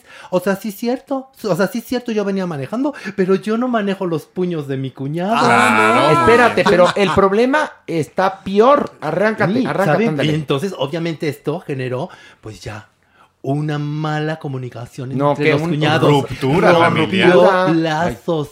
Y Ah, pero la Maniwis queriendo pero- hablar con propiedad de una pero- mala comunicación. pero no se pelearon. No, espérate. Pero imagínate. recordemos que Pablo Lyle está viviendo en Miami en el departamento que le prestó este Eso, señor. ahí está Y el entonces pedicure. que le dice, ¿sabes qué, papacito mí no deja de estarme involucrando en tus peos, Maywis. Así es que mira, te me vas desalojando así, mira. O sea, le tronó le dijo. los dedos. Silvia, que es la hermana de, de, de, de Lyle, le dice, oye, espérate, no le hagas eso a mi hermano, estás viendo el problemón, no trabaja. La pobre esposa está trabajando en lo que puede, pues, para poder sostenerse, ¿no? Como Zapatos por catálogo. Sí, no, tal Ujú, cual, sí, tal de verdad, cual, de mi verdad. Pilarica. Entonces, ahorita, ¿dónde se va a ir mi hermano si no tiene otro lugar? No puede pagar una Y renta. luego. ¿Sabes qué, güey? Es que le dice este, Lucas Delfino, ¿no? Sea, el cuñado. Ay, ese no es mi problema. Pues hubiera antes pensado en tratar de involucrarme peor. Porque ya bastante tengo ya con la demanda de la aseguradora. Porque como él era el dueño del carro, Híjole. la aseguradora Claro. tiene que pagar todo, no nada más el proceso legal, sino lo que se gastó en el hospital de este Claro. señor que murió. Todos los daños Pero la, a ver, No, perdón, no. la aseguradora del coche tiene que pagar Eh, todo eso, pues qué bueno, seguro. Ah, No, no, exacto. Porque le involucraron y entonces dijo este señor Delfino, O sea, la vincularon a la aseguradora. Pues porque era el dueño, el del carro, él era el dueño del carro, Sí, y pero- entonces la defensa dice... Pero aquí en México, bueno, también en México existe, por ejemplo, aseguradoras que tienen asesoría jurídica. Justo eso, ¿no? seguramente. Entonces, seguramente este Al ser un seguro es incidente así. vial, tuvieron que llamarle y entonces Bueno, involucró La Mira, viene, bueno, no, viene muy Ah, informada, todo, muy así, informada. El caso es que ya Pablo Lyle está de plano ya llamándole a los amigos que viven en Miami. que le den de- hospedaje. Sí, de Maniwis no tienes un cuartito Híjole. porque yo ya me tengo que salir de aquí. Pero, pero además, él anda, bueno, no sé si todavía con el grillete, debe tener el grillete. que Puede, le puede cuesta. andar, Sí, sí. puede Sí. andar por No, pero- sí, pero ya te puede digo, salir, pero trae no. un grillete, Exacto. Pero que tiene que pagar diario, man. Sí, lo Claro, tiene que claro. pagar diario. No. Entonces, híjole. Y dos cosas, la renta del grillete y este servicio de inspección, de revisión de si está en el lugar, si no, una visita periódica para ver No, pero si no pues se con lo el cambió. grillete, espérate, con el grillete, pues para qué te van a No, visitar porque si te, te, lo puedes cortar y se lo puedes eh, Sí. poner a un peluche. Ah. Y entonces tienen que justamente tener visitas Confirmar. para confirmar que sí sea él el que lo tiene, No, que y- está. Y eso lo pagas. Oye, Ajá. y mira, tanta, tanta información bonita trae la Pero- tan precisa que la doñinini se ha quedado, mira, Pero, Muda. pero- Muda de guerra. como los mariachis Pero callaron. de guerra. Lo que pasa es que ya Lucas Delfino dijo cuál era la estrategia de la defensa de Pablo Lai. Porque en la ¿Cuál última. no, en Ah. la última audiencia, ellos dijeron que necesitaban más tiempo porque estaban recaudando pruebas. Y él dijo, a ver, de que. No, re- yo creo que sería recabando. Recabando. ¿no? Ok. Y a ver, ¿sabe qué? No, Mira, no, cachetadón, no, cachetadón. no, No te lo ganaste. Recaudando, No, recaudando. a ver, iba muy bien. Sí, iba, muy bien, pero se tropezó. Usted, por ejemplo, que estaba acostumbrada nada más a hablar con Sabludovsky. Por favor. Ahora con la Maniwis. Hazme el favor, hazme el carbón favor. El carbón Dale un cachetadón, por favor. no, no se lo merece. No se lo merece. No se lo merece todavía. Porque Todavía. aquí somos férreos. Ibas muy bien y eso no debe ser. No, ¿Cómo no? Está- oye, a ver, Maniwis, estamos en el infierno, no en la escuela de María Montessori, así que Bueno, aguanta no, ya nada más te voy a decir lo Que sí que has último. aguantado vara en tu vida, ¿qué? Me alburea, me ¿Se pasó, alburea, doña? me alburea. A ver. Bueno, lo que pasa No, es que es una la- tragedia la, esto. estrategia es esta. ¿Cuál es? La ¿Hundir al defensa, cuñado? no, la Ah. defensa de Pablo Lai quiere utilizar el más tiempo posible ¿Para qué? para que él esté fuera, aunque esté cumpliendo una, presión, una Claro. prisión domiciliaria, para que si en dado caso eh, le dicen, tienes Ya. que cumplir 10 años de en prisión. Ya es lleves como, cinco- sí, maestro, cinco pero en ya este llevo proceso, 5 en claro. este. y O sea, se acumula. te lo quito y quítale el número Sí, que pensaste bueno. y ya son menos años. Se acumula el sí. tiempo. O sea, Qué ¿quién- bárbara. El Arailo es muy simpático, No. es muy vaciado. Eh, eh, Es jue- muy juega, vaciado. con, juega, con, juega con los términos jurídicos y Pero, todo. claro, es vaciado. Muy Sí, vaciado. es la botana, es la botana, la verdad. Y la otra le aplaude. bien. Pues ¿Cuál es que estuvo bien, Yo sí tengo amigos, no como usted. Ay, perdóname si las que bajan son ustedes. Fíjate, yo no subo. O- Oiga, doña Nini, Dígame. pero lo que sí es que la Maniwis tiene sus, sus vueltas de, de tuerca muy Tiene, interesantes, sí. sí. la verdad. Tiene más salidas que el periférico. esta. Anda, exactamente. Sí, es verdad. Usted tiene más salidas que el periférico. Y dos entradotas aquí. Y dos entradas. No, no, eso sí no. Tiene un es que pelazo. se peina para abajo. Es que se peina No, para abajo. Ese rubio no se da ni en Noruega. A mí no me vas a ver la cara, abajo fíjate. tengo entradas. No me... Ay, no. Ay, qué corriente, Allá abajo ¿eh? tienes socavón, mi amor, que es diferente. Ahora Oye, no, pues, soy de Puebla. qué corriente, ¿eh? Ay, pero se chupa, Pero- ¿verdad, chulo? ¿Cómo te atreves a hablarle Perdón. así al enfant terrible de la televisión Pues el mexicana? Danfón terrible es muy vulgare, muy Claro vulgare, no. fíjate. Sí, de pronto sí. Parece que el señor se crió en la bragueta de un carretonero. Ay, pero ¿cómo te Vergüenza nos da Pilar y a mí, fíjese. Pero, pero además hay una cosa, y lo voy a decir con toda propiedad. Viene de ahí. Para vulgares, la Maniwis y Pilar, perdón. Ah, Ahora ¿A resulta. qué hora? ¿Cuándo me has oído Ay, en a este ver, podcast? Pilar, por ejemplo, sí. hubo una época que le daba a la gente la mano y saluda a la cotorra. ¿No, te acuerdas? Ay, ni es así, ni es así. Ah, ni es saluda a la peluda. a ¿qué la de- Ah, pues peluda. todavía peor. Así es. Así decía la señora. Porque Ay, aquí la que muerde toalleros no somos ninguna de nosotras cuatro, Pilar. No, no tienen oportunidad, mi amor. Perdóname lo que te dije, pero eso es una Ni realidad. la que se mete a baldíos, Por ¿no? supuesto. A terrenos No, baldíos. no, no, no, ¿Quién no. conoció el Hotel Roma? No, no es cierto. A ver. Y tampoco viajamos a Monterrey a que nos pisen del chiquito, No, ¿verdad tú? no, no, ¿Fuera? no, no. ¿Tú, Maniwis? ¿Ves? Sí, pero yo no vivo en Amaciato. Ah, no. Ay, perdónale, te, te, te involucré, pero es que me tenía que Yo defender. estaba de callado. Lo más terrible de la Maniwis que viaja a Monterrey a que le truenen la gloria. es que la pobre No. nunca puede ir porque siempre hay pandemia. Entonces, que Ay, semáforo rojo, sé. no hay semáforo rosa para Ya que tenía vayas- programado un viaje ahora y otra vez semáforo rouge. Ay, semáforo caramba. rouge. Pero tú, tú o quién? No, No.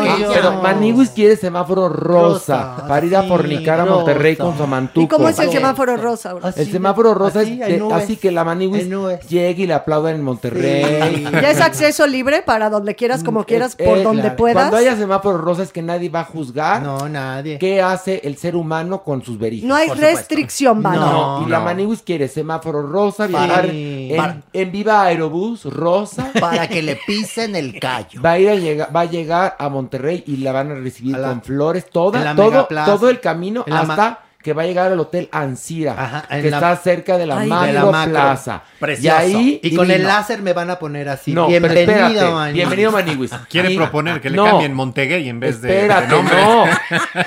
Va a llegar al Hotel Ansira y va a estar su galán esperándola Sí. en la suite y va a ver un camino de pétalos de rosa. Por supuesto. Y llegando a la cama un cisne de toalla. De toalla, claro. Pensé que un sirio, dije, no, bueno, pues, ¿cómo? El sirio lo trae en la maleta. Pero bueno, esto no. era Sí, un parte de cisne. un averno. Bajemos más. Ah, Vamos.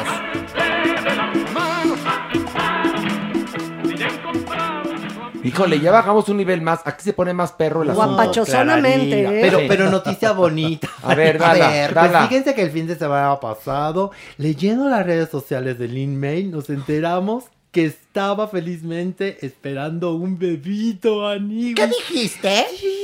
Eh, Mira, ella ponía, estoy muy contenta de anunciarles que tengo tres meses de embarazo y que Marcos Diwan está muy contento que será papá. ¿Qué? ¿Quién, quién, quién? ¿Perdón? ¿Quién, quién? Marcos Diwan. Ah, ¿quién es Marcos Diwan? Su novio. Es su novio. Perdón, Su perdón. novio. Su No, novio sí no. que es cante. Claro que no. Es cantante. ¿Cómo te atreves a decir Es eso? cantante, así con E, porque... sí, Cantante. Sí, cantante. Pero espérame, Esa mujer sí que es bien vaciada, ¿verdad? Bien ¿Cuál- chistosa. cuál dos? Para que, a ver, nos entendamos en, ca- en correcto castellano. Sí. A Lin May le dejaron los mecánicos en el taller. ¿Es lo que estás diciendo? ¿Y que está preñada, Pues- embarazada? Pues, más que, más que nada, eh, o sea, la noticia era pues que, que habían pegado, Mari. Bueno. No, bueno, que, que- que habían llegado. Que dio el santanazo. No, y además con Marcos Diwan. Pero Pues, a ver, Marcos, a ver. oye, Marcos Diwan and Only. De, de One and Only, porque, porque mis Marcos de One era más fácil que tú pensar. Cuando Pero- lo ves, dices, eh, la embarazada es esta. A ver, momento. Pues no, Pero era Marcos, el papá. Marcos de One and Only, ¿cuántos años tiene aproximadamente? Ay, Como pues, 30 no- menos Como ella. 30. No, no, no, no, no, como ¿cuántos? 40 y 40. Marcos Diwan tiene como 35 Y años. Lin, y. Lin May, No llega a los 40. 80. Tiene 70. Ella, no, ella no. dice que 67. No puede 67. Ahora resulta que yo fui solo a la primaria. En no. Wikipedia dice que nació en el 50 y... Dos. No, 59. Bueno, en el Uh, 59. no, pues Ah, sí. No, puede pues es más- ser. Es más joven. Ahora resulta que yo soy Así chiquita. No, a ver, vamos a buscar. Permíteme. A ver, Diablillo, sácate tú eh, la PayPal. Pues Aquí bueno, está, aquí está. A ver. Dice que nació en el 52, exactamente. no en el entonces- 59, ¿ves?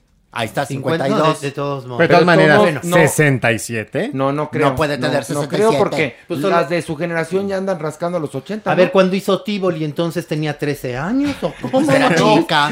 Hizo Tivoli, hizo Tivoli los desde el 70. vientre de su mamá.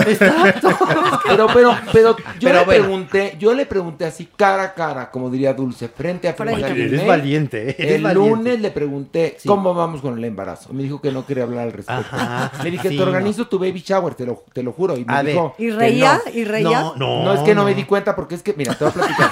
Porque no, que no le viste la expresión. No, la tengo muy lejos en el set porque ella está participando en Quiero Cantar. Entonces, luego no le oigo, no se le oye lo que Sí, dice. porque es muy, muy sí, porque habla como, habla como, fíjate que canta bien, pero habla como muy, muy, este, muy bajito. Entonces como que alega y se voltea para, o sea, la verdad, este, es todo un personaje. A mí yo, Pero lo que bueno, amo, yo lo que amo es que cuando la califican siempre dice, me vale madre. No, no, te juro, Qué no, fina, no, no, qué no. fina, Cuando- no, pero, Pero bueno, me vale entonces- madres, entre otras palabras que no puedo repetir. Imagínate cómo No, estarán. Pero No, bueno, ¿y entonces Bueno. está embarazada sí No, o no? pero- espera, ¿cómo está no, embarazada? Pues obviamente la gente se empezó a burlar diciendo, ay, ya se adelantó el Día de los Inocentes. Oiga, ¿qué tipo de bromas son esas, no? No, empezó Y a entonces- circular un meme, nada más les quiero decir un meme que decía foto de la del baby shower de Lin May y es una foto que para cualquier cosa siempre la sacan, que sale Dulce, Maribel Guardia, la Tesorito, Carla Estrada y Lucía Méndez. Y Qué siempre, bonito. siempre cuando es alguna cosa de edad, siempre la sacan. Dice, listos para el baby shower de Lin May. Ay, pero también que, que- ver. ridícula, mi No, ¿no? a ver, o sea, jugar después- con eso por muy bromita. No, pero ella ya aclaró. Ya Mira, aclaró. El lunes dijo, bueno, a ver, hay que reírse de algo. Hay que sacar algo que, para que la gente se distraiga. Ay, pura, estamos viendo puras muertes y enfermos. No, no, no, hay que reírnos. A ver, lo que pasa es que se me retrasó la regla y Ay. entonces dije que Ay, Dios mío. embarazada. O sea, más bien siguió con el chiste, ¿no? Porque esa mujer no le baja hace muchos años, pero muchas, muchas Ay, décadas. Pilar, tú de verdad nada más todo cuestionas. Eso fue lo que dijo O sea Lin que May. ya para que para que entiendan, Lin May nada más quería vacunarnos contra el mal humor. Hay un aplauso para mí. Ay, sí. Ay, no, qué aplauso ni qué ocho ¡Qué bárbara! ridícula. La china capulqueña, qué bárbara, será tú un 10. Hazme el carbón favorista, ¿qué le pasa? Quería Quiere jalar fama. seguidores, claro que quería supuesto. jalar seguidores. Y el one and only ese, qué horror que se presta a la grasejada. Ay, pues como no se va a No, a prestar lo mejor, comadre. espérate, no, él a lo mejor sí lo creyó, porque uno no va a dudar de una mujer que te De tu diga, novia, de tu de tu novia, novia. si estoy embarazada lo celebras, Pues sí, perdóname, no, no, ah. es es de caballeros Pues dudar, fíjate, ¿eh? yo, yo cuando vi la foto así, ellos abrazados, porque él abraza así de espaldas, Sí. y Milin May así perdiendo la mirada en el horizonte. y yo no dudé que ella estuviera embarazada, lo que dudaba es que, ¿de veras? ¿Marcos de Juan es el papá? Pues sí, Maniwis, Bueno, ¿qué ¿por quieres que no? te diga? Ni Bueno, modo. Oye, bien, te voy a decir una cosa. Viva la diversidad, vive el amor, no, ¿no? pues Dime si no. ¿sí o Vive no? la diversité. Vive la diversidad. Y yo, yo creo que, pues, Marcos de Juan, cuando su novia le dice, estoy embarazada, Le cree. pues le crees y lo novia celebras. De 80 años con retraso. ¿Cómo con retraso? A retraso de, De la menstruación. Pero bueno, te voy a decir una cosa, doña Nini. Uno no debe dudar de una dama. Si usted me dice que está embarazada de Diablillo, yo le creo. Pero ¿por qué del diablillo? Pues, pues que es lo, lo, lo más... Entonces, ¿de lo- quién se lo va a embarazar? Lo, Más cercano, lo pero más a ver, cercano No, que momento, tiene. atrás, atrás, campesinada. No, yo no estoy buscando embarazarme. Por favor. ¿Por pero qué? capaz que no lo está buscando, No pero vaya, se a da. no vaya a perder la cintura, ¿no? Un alfeñiquito va a tener. Para nada. Por favor, yo soy una señora en todo caso. O sea, una señora que ya se retiró de caso, ahí. Por supuesto. Ya Como una el- amiga que dijo, yo ya cerré el parque de diversiones. Por favor. Le dije, ah, pues muy bien, qué bueno, porque era Jurassic Park. Ay, qué bárbaros. qué Ella era, la tigresa, porque esa también dijo lo mismo. ¿Se Sí. acuerdan? Ah, sí. Esa también empezó La con la tigresa no inventó que estaba embarazada Por favor. de- del pato Zambrano. No, hazme el favor. Hágame el favor. Bueno, Bueno, hágame el carbón favor, como diría usted. Bajemos otro nivel más. Venga Órale. Agárrense de las manos,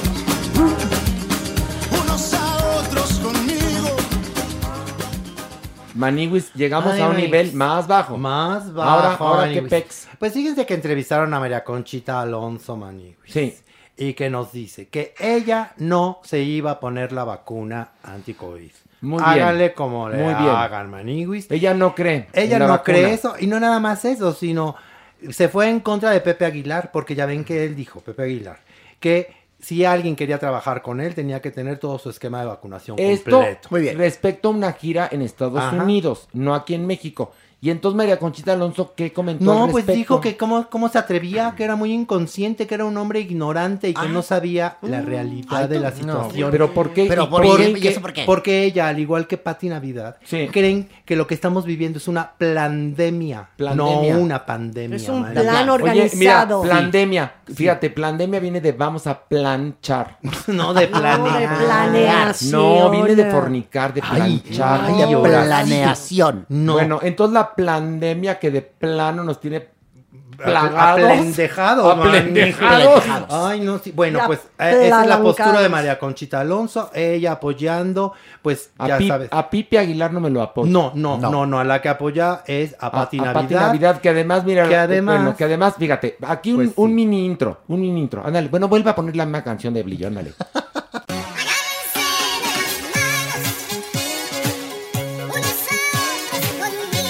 Córtala ahí, ahí perfecto. Era un, un- Inter- un pico- intercortinilla. Era un piquito, Piquito. un piquito. Entonces, ¿qué pasó con Pati Navidad? Pues es que fíjate, Maniwis, que como ya sabíamos, salió positivo a COVID-19. Positiva a COVID. Salió- ajá, Ok, ajá. y luego- lamentablemente nos enteramos que el martes pasado la hospitalizaron, Maniwis. Yo no quiero comentar nada al respecto. Sí, no, no. Ahí está la nota. Ahí Usted está, tal saque cual. sus propias conclusiones. Tal cual. Porque no queremos pecar de nada. Exacto. Y estamos en el infierno, ¿eh? Imagínense nada más, pero creo que ahí se debe de quedar, ¿no? Sí. Ahí está la información, damas y caballeros. Y mi María Conchita Alonso, ¿por qué se mete con Pepe Aguilar? ¿Qué le hizo mi Pepe No, pero Aguilar? además No, es ahí otra de la vez vacuna, ¿no? volvemos ¿Pero qué le hizo a Pepe estas- Aguilar? Muy su pedicure. A ver, de Pepe Aguilar, el querer que te- tener Su un equipo vacunado. Es su derecho. No, a ver, señores, entendamos, ya que manejamos tanto la palabra discriminación, no es discriminación, No. porque es un asunto de salud. Sí, sí. O sea, no, eh, discriminatorio era cuando a la gente le hacían la prueba del VIH en contra de su voluntad. Para Eso es darles o no darles Es trabajo, trabajo. o mantenerles o no mantenerles los Claro. trabajos, Exacto. Horacio. Discriminar es no contratar a una mujer porque está embarazada o no contratar a un hombre porque es trans. Eso es discriminación. Eso es. El decir yo no tengo un equipo que, eh, que no esté vacunado es un asunto de empatía social. Pero además ahora la toma en contra de Pepe Aguilar, pero no es el único. Por favor. Es uno entre muchos. Amazon, Google, el propio ejército de los Estados Unidos están exigiendo que sus empleados se vacunen. Hasta ahora algunas de estas empresas habían dicho, no puedes regresar a las instalaciones a trabajar si no estás vacunado, pero en el proceso de reincorporación ya dijeron, ah, ¿no te vacunas? Lo sentimos mucho. Oye, ¿qué pasó, con, espacio ¿qué pasó este con la trabajo". Jennifer Aniston? Pues también decidió también, separarse también. de las personas cercanas que no estuvieran vacunadas. Pero la criticaron mucho en redes Muchísimo. sociales La por criticaron, eso, ¿no? pero ella justificó, dijo, a ver, es un asunto de empatía social y un asunto de identificación. Quizás yo esté vacunada, quizás yo no esté en riesgo, pero si tengo contacto con alguien que no se vacunó, que era portador y que era un enfermo asintomático, me da a mí el virus, yo lo llevo y no quiero Pero, pero, cargar ¿por qué en la mi conciencia. entonces tanto? Pues por- porque todo el mundo Porque se hay sube al dos tren de las facciones, críticas. sí, las facciones, ¿no? Todas estas personas que son antivacunas, que yo no puedo, para mí, sí es un, la verdad es un signo de ignorancia Sí. Bueno. y de eh, egoísmo, porque yo no nada más me sí. vacuno por mí, A ver, y yo por- me a ver, vacuno yo por entiendo. los demás. Sí, pero la Horacio. vacuna no es a cada ratito. La Maniwis llega a grabar el podcast y le dice al productor Horacio Velasco, ¿me vacunas? Pues ya No. tienes tu esquema de vacunación completo. ¿Por No. qué quieres que te vacune No, el no, productor? no, nada más le digo, méteme el hisopo, por favor. No, pero no prueba". entiendo. El pobre productor me dijo, el hisopo, me por dijo, favor. hoy hay unidad de género aquí en Podbox. Y yo, ¿por qué? Porque quiero a, a- a- a denunciar a la Maniwis que me pide prueba COVID carnal cada vez que viene a grabar el podcast. Ay, porque se siente horrible que te que prendan quería, el que le gusta que- el hisopado. Que El- sí, a hisopado- Maniguis le gusta, le chifla el Pero no, hisopado. pero no sube me- que baja. Pero no me gusta por la nariz. Yo por eso No, le digo ahora. dijo que vivan los chinos que inventaron el rectal. Sí, yo, porque, yo- porque yo creo que Horacio Velasco tiene por ahí un, un gen, Velasco, un, gen, un espérate. gen asiático, por eso le pido la Horacio Velasco, les platico una cosa, es Lucky nuestro productor, no soy yo, no Pero soy yo, también- no confundan, porque van a empezar, Horacio Villalobos le pide las nalgas a la Maniwis. No, no. es la Maniwis le pide a Horacio Velasco. El hisopado. El, el Hisopado. productor, el hisopado carnal, Sí. cada vez que viene a grabar el, el Para sentirse seguro. Pero Sí. es que, a ver, también entiéndanme. O sea, ¿qué productor se llama Lucky? Pues el Pues- nuestro. Pues, entonces, como, nuestro. pues como no vamos a sentir una confianza de pedirle el Pero espérate, hisopado. Lucky tiene su novia que es Patty. Lucky y Patty. ¿qué Y, a Patty se la, se la padrotea sabrosa, que fue la que, Sabrosísimo, la ya me que le pagó, le Ya pagó la semana en Huatulco, todo incluido. Sí, que para- se la llevó. y hasta le tronaba los dedos. El Lucky a la pobre Patty. me ofreció "Tra- Tráete más latas de atún. Que porque andaban. Eh, ah, eh, Sardinas. sí, ¿no? Sardinas, que, sí. que él dijo Calme, que le gusta viajar con hielera. Y entonces llevaban pues ya los sándwiches. ¿Sabes cómo los llevaban? Mi Patty muy ordenada. En la bolsa del pan. Todos los sándwiches. Envueltos en servilletas y así Ay, completitos. qué bonito. Traía una bolsa de No, papas todos sin bien marca, mi. Patty. Y bueno, eso fue Lo único que llevaba separado era la latita de chiles. De chiles para que no se Y para remojara. refrescarse su naranjada Oiga, no, no, pero fuera llevaba- de broma. Llevaba sus refrescos titán Fuera de broma. cuando fue a echar pata Mira. con Patty a, a Puerto Escondido. Escondido. La Lucky y la Patty Patty- echaron pata. La Pati me ofreció unos maquillajes en tres pagos porque está juntando dinero. No la embargo 18 meses sin intereses para irse a meter al Hotel Tortuga en Puerto Escondido. Qué horror, Lucky. Entonces, No ahorita- fue a Huatu- Huatulco. bueno, fue a Huatulco. Huatulco. Ah, no, fue a. Puerto Escondido, tiene razón. Sí. El Hotel Y Tortuga, que porque, que porque ayer era más tranquila la cosa. ¿Por qué? Pues ya ves, las tortugas caminan Poquito lento. poco. Así dijo. Y No, bueno, y la pobre a la Patty está vendiendo, les queríamos eh, contar esto porque Sí. la Patty está vendiendo maquillajes en tres pagos. Sí. Son Sansuseyo, ¿cómo se llama? Sansusi. Sansusi. Susi y, Sansusi. y Apple. También. que- Apple. sí, Apple. Y, Esos y- lápices no pintan. Si ven, por- en- si ven en No, nuestras pero hay redes que ayudarla, sociales, hay a que ver, ayudarla. si ven en nuestras redes sociales venta de maquillajes y cosméticos Sansusi, es porque estamos ayudando a Patty a que pague la chingadera del La- Es una obra social. El La padrotaje. Que pague el padrotaje, qué horror. Exactamente, porque le dijo Horacio Velasco, hay pocos bugas y yo soy uno. Así que trépate al Aprove- guayabo. Aprovechame. Así le dijo. Luego trepa, trepa, al guayabo. Cuando la pobrecita de la Pati mide a escasos 1.20. Escasos. Bueno, con decirte, cuando llegaron al hotel, no le puso colitas y le dijo, oye, los menores de 12 años no pagan, ¿verdad? Y no la metió así de a mano. Ah, entonces le salió más barato. Gratis. Clararira que porque era paquete familiar menores de dos años no pagan en la misma ¿Y habitación. tuvieron el all inclusive? El all inclusive, pero, pero no importa porque ya ves que Horacio no le gusta salir, que porque lo critican mucho en el buffet. No, que él quería comer su sándwich y sus sardinas en el cuarto. Y luego la sacaba, ¿no? La sacaba la pati y decía, tócame y me dice room service. No, que, que para no paga. Y luego toda la pobre Pati estiraba la mano, dijo, estamos jugando que me dé propina. No, ni madres, no le daba No, nada. terrible, terrible. Ay, la no. verdad es que, bueno, pero ya, pero ya no vamos a hablar de más intimidades. del No, no, no, no se vaya a enojar. No a enojar. Pobre, pobre. Pero bueno, Pero esto esto es el Averno y aquí todo el mundo se quema. No, ya sé, Por pero pues favor. pobre del productor. Luego le ponemos su foto en redes ¿Para sociales. qué, ¿Para qué hablamos de él si ni cortinilla tenía este chisme? Porque está guapito nuestro productor. Lucky está guapito. Mm, se ha basado en eso. Depende tus cánones de belleza. No, no está feuco. No está Yo- piñacato, doñiñi. Yo lo pongo en entredicho. Pero mira, ¿por qué no subimos la foto? Esa es una muy buena idea. la No, porque luego la un gente le va, a empezar, guapo. le va a empezar a gritar padrote. No, no. No, porque sí es a un padrote, memes. pero no van a empezar a hacer memes y lo vamos a, sin querer, cancelar. Es más, todo esto que les contamos, no lo repitan. ¿Qué, No, qué? es entre nosotros, nos, ¿eh? A ver, Secret Club. Por Así crucen su dedito, Secret, Secret Club. Club. Secret Club. Secret. Este, y vamos a cantar, doña Nini, creo que hace falta. Fíjate, ¿Cuál quieres? esta nota qué curioso, ¿no? Esta ¿Qué? mujer, ¿cómo se llama? ¿Cuál de todas? Pues la, la que está diciendo ¿La la Pati? Pati. ¿Pati? La No. María Conchita- María, María Conchita Conchita Alonso. Alonso. Esa mujer que cantaba Una noche de copas, una noche loca, promoviendo que no se vacunen. Haz el fa- ca- carbón, favor. Bueno, pero, Qué horror. pero en la noche de copas tampoco promovía nada bonito. Era métemela sin condón. Pura infección venérea, y era- ETS. Y eran los Por ochentas, eran los ochentas. No, pero cuando. María Conchita Alonso cantaba Una noche de copas, una noche loca, todavía no existía el, el VIH, pero todos ya existía la La gonorrea. CTS esa ya existía, por Ya, favor. mé- La métemela, así que, porque fue una noche de copas, una noche loca, pues no. Pero el asunto es que, bueno, se puso loca. Vamos a bajar, pero vamos a, antes, va- bueno, bajamos y cantamos. Órale. Venga. Agárrense de las manos. Unos a otros. Ahora sí, mi doña. Venga. La vida es una tómbola, ton, ton, tómbola. La vida es una tómbola, ton, ton, tómbola. De luz y de color. La vida es una tómbola, ton, No, ton, ay, ton. no. No, Bien, estás- diablito. Tú dices Hoy de sí. luz y de color y ahí esperas a que entre el Eh, coro. ándale, exacto. La vida es una tómbola, tómbola. La vida es una tómbola, tómbola. Encuéntrame un amor. No, mi amor, no, mi amor. Muy Ay, no, mal, sí. A muy ver, mal, yo, diablillo. yo tengo una pregunta. ¿Por qué si el diablillo la caga no lo cachetean también al diablillo? Porque el diablillo está en su casa, nada más por eso, Ay, fíjate. Y yo cuando llego aquí no me dice, pasen. No, está pero en tú su estás en casa". tu casa. Tú vienes aquí de visita y ni modo, y tejones porque no hay ardillas. Mario Lafontaine, que es juez en Quiero Cantar, luego le suelta unas cosas de, bueno, Fran Sinatra se queda corto Hombre. junto a ti. Entonces ahorita te pondría un 9. ¿Y por qué no aplicas el de no mames, Mario? No, pues he aplicado el de no mames, por supuesto.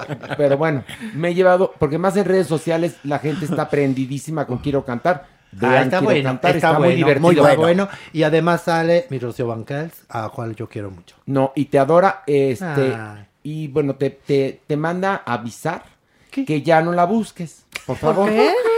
Que porque ¿Va a pues ya- cambiar su teléfono? No, porque fíjate que, que como ya es diputada, dice que tiene que depurar su lista de amistades y que ya no la busques. Está por en favor. otro nivel. Que luego No. se hablan, que luego No se es hablan. cierto. ¿Ella, ¿Ella se comunica conmigo? No, que ella te, te, Que ella te te busca va, te va a buscar como en unos 6, No 7 seas años. malo, Horacio. No, es verdad. Pues no fue lo que verdad. dijo. porque son muy buenos amigos. Pues- de mis Fue lo que dijo. Bueno, pues Rocío Banqués me mandó, bueno, a las pruebas me remito. Yo, lo estoy con ella tan- diario. yo se lo he pedido tanto a Dios. A ver, no te dabas cuenta que Déjame le mandabas Rocío y quítame mensajes. a Horacio. Oye, cállate, ¿eh? Oye, escúchame. ¿No te habías fijado que llevas hablándole semanas y te dejen visto?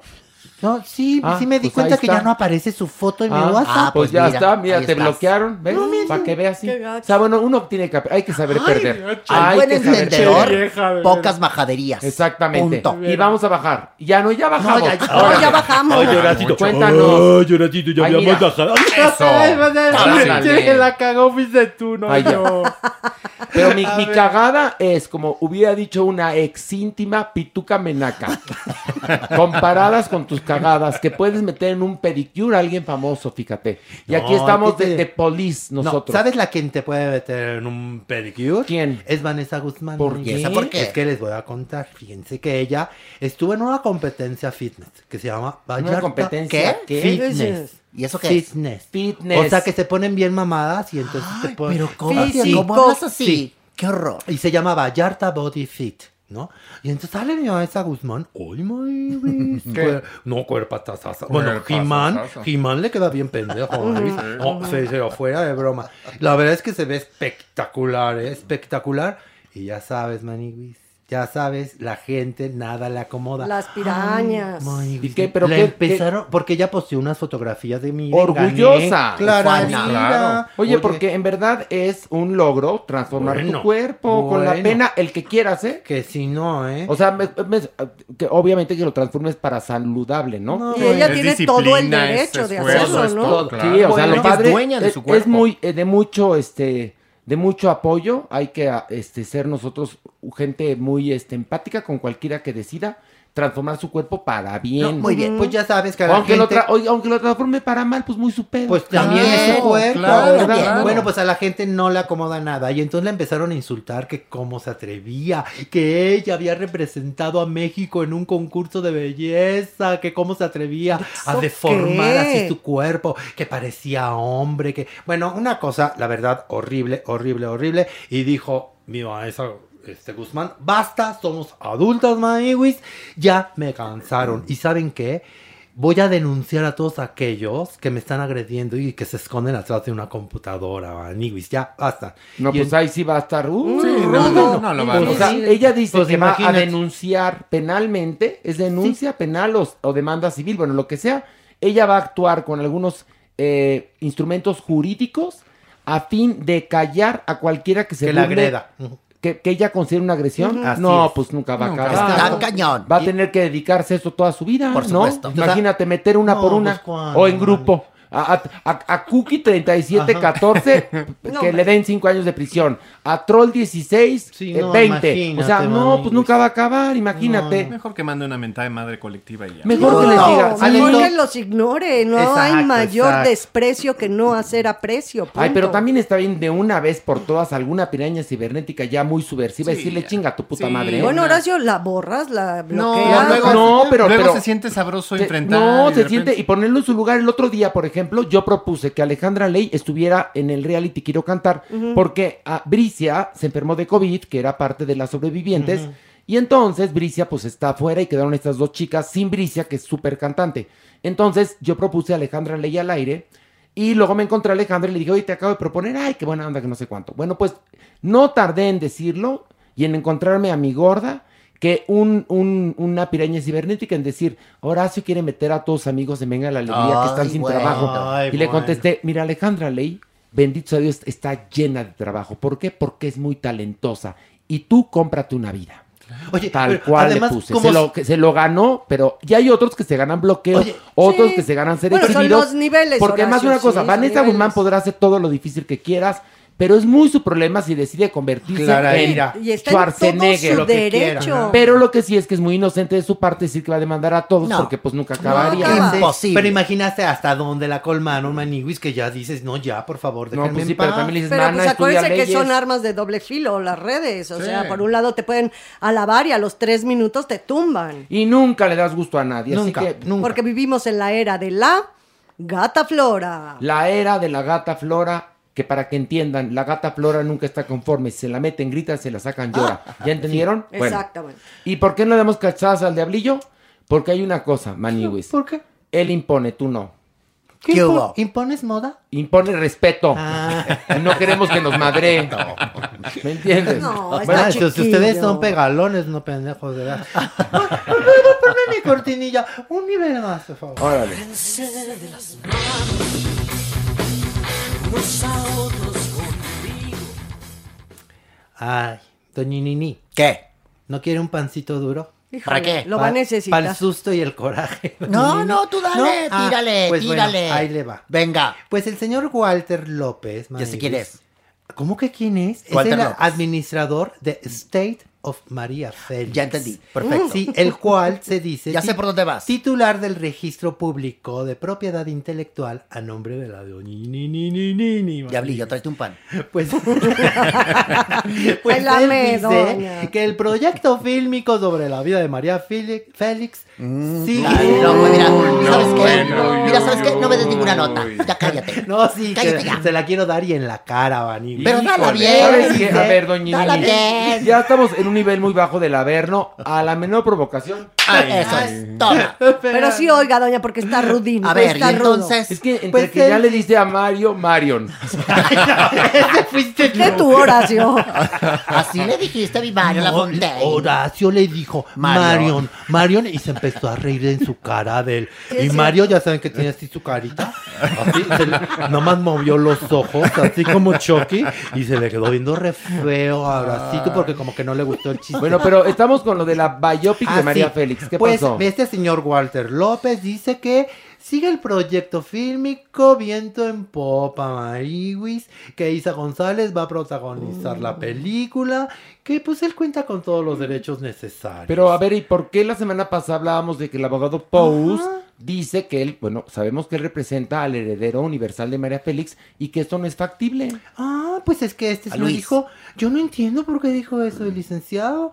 Bueno, si tiene cualquier duda, que me llegue por favor una notificación y ya veré si la atiendo. Por lo pronto, vamos a hacer la película. Ya estamos más o menos haciendo números. Va a salir más o menos como en 50 millones de ¿En dólares. cuánto? 50 Por favor. millones de dólares. Por favor. Pero a ver, si él es el supuesto administrador de la herencia de María Félix, ¿cómo no tiene contacto con justamente el heredero? Pues él, claro. Por favor. él habría tenido que ser Esto justamente ya, asignado, ¿Sabes cómo me contratado suena por él. esto? Muy Hollywood, La Raza y varios más.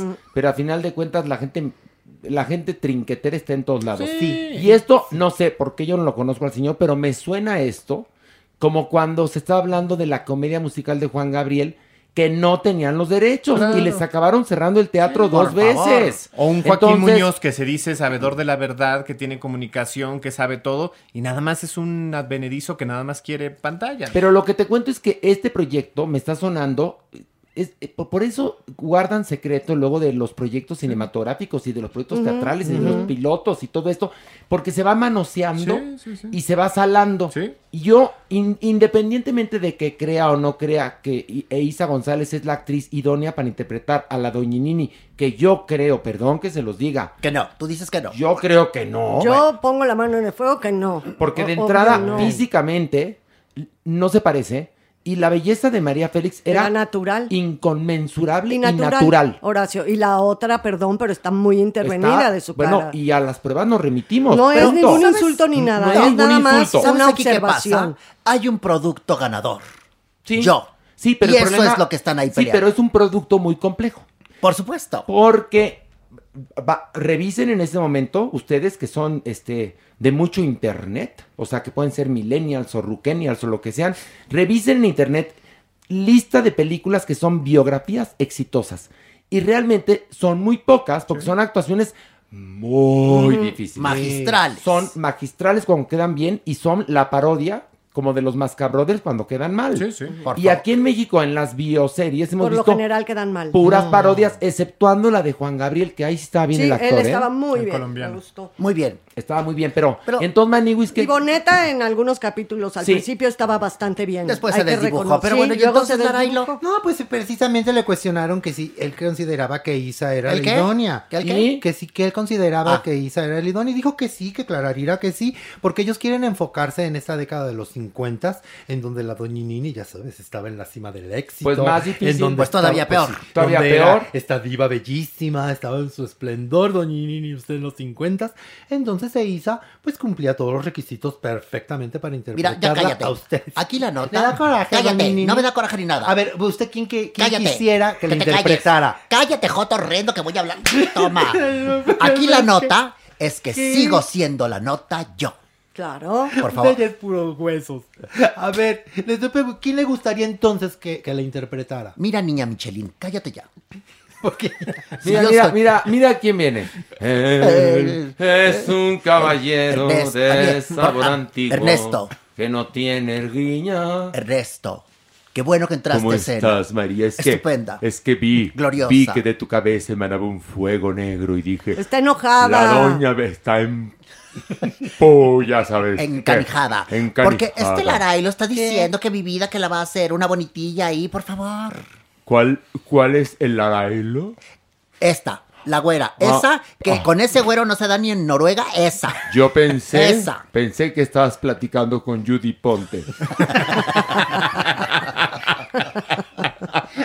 Ay, Pero- don Ernesto Alonso, hoy se ve más guapo. Mire, mire, mire Judy Ponte, le voy a decir No una cosa. Usted nunca me pareció una actriz merecedora de estar en mis producciones. No soy Judy Y Ponte. le voy a decir una cosa. Mire, María, María es otra cosa, es un, un ser mitológico que se cuece aparte. La raya en el agua. Es la raya en el agua. Te voy a decir una cosa, Judy Ponte. No soy Judy Ponte. Yo, el señor telenovela, me prostituí cuando María estaba empezando para comprar unas medias de seda. Y dije, María, vas a tener de todos los colores.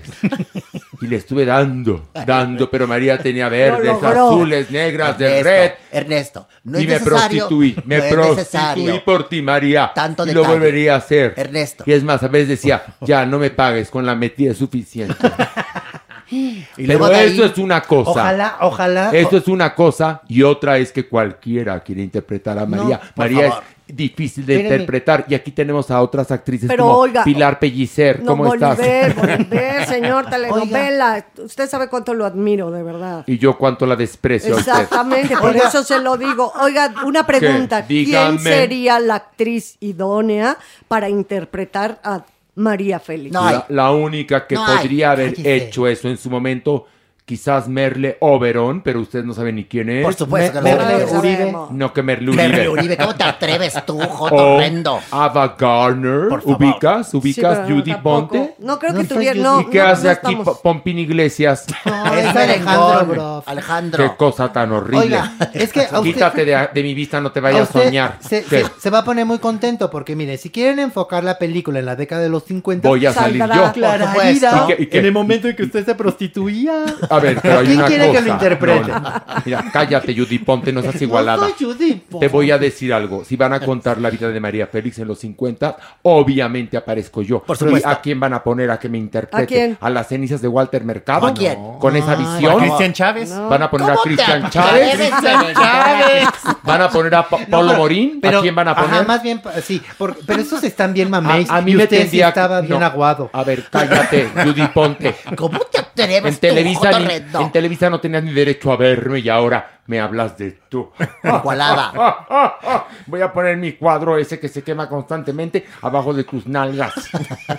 ¿Eh? Judy Ponte. No hagas coraje. Ma- Ernesto. María, María, Ernesto. María. Tranquilo, don Te voy a Ernesto. decir una cosa, esto es lo malo de juntarnos con el peladaje. Con la Se gentuza. creen Pompín Iglesias, Judy Ponte y Pilar Pellicer que pueden dirigirnos la palabra así de fácil. Pobre No. de la señora Pilar No, no. Y Pellicer. también de Judy Ponte. Hay una cosa, la doña y yo nos cosemos aparte. Aparte. Por supuesto. No, que- Totalmente aparte. Así Se que me voy, caldero me voy aceite, y voy a cantar a, a dueto con la doña Nini Venga. el tema de mi telenovela El Maleficio que dice Él es un caballero señor, de mitad sabor mujer, No se la sabe, antiguo. doña. Mitad gavión. María, estás cantando a Raquel Olmedo. Ay, perdón. Él es un caballero de sabor antiguo que no tiene tregua Ni llenadero. ni tampoco amigo. Él es un corazón enorme, un espejo de la vida, una larga poesía. Pensé que acababa una larga pesadilla. Señora Pellicer, Perdón, por algo Alonso, nunca la contraté. No, pues yo no había nacido cuando usted ya no estaba. ¿qué Señora? Pellicer, usted es de mi rodada. Pellicer nunca- sí, señor Pellicer sí, Bolívar no, Bolívar Ah, perdón, la no. confundí. Usted es Aurora Clavel, ¿no? No, ay sí no, ay sí no. Bueno, me voy, me voy. Adiós. Ah. Bravo, un aplauso.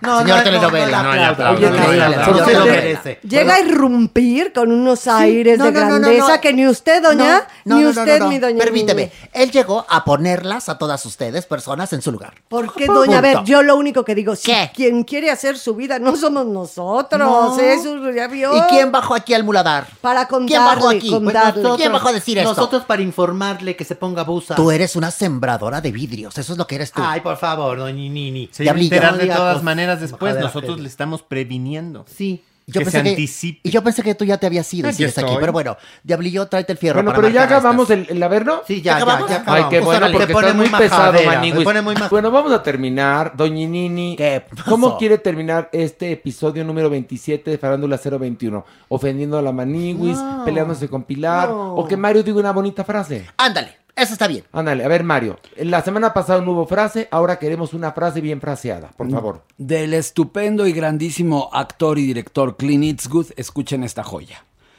El mundo se divide en dos categorías, los que tienen el revólver cargado y los que cavan. Ay, ay, ay. y los que cavan. Sí. Ah, ay, Ay, Mario. ay, ay. Pensé otra cosa muy bien, qué bien. Muy bonita frase.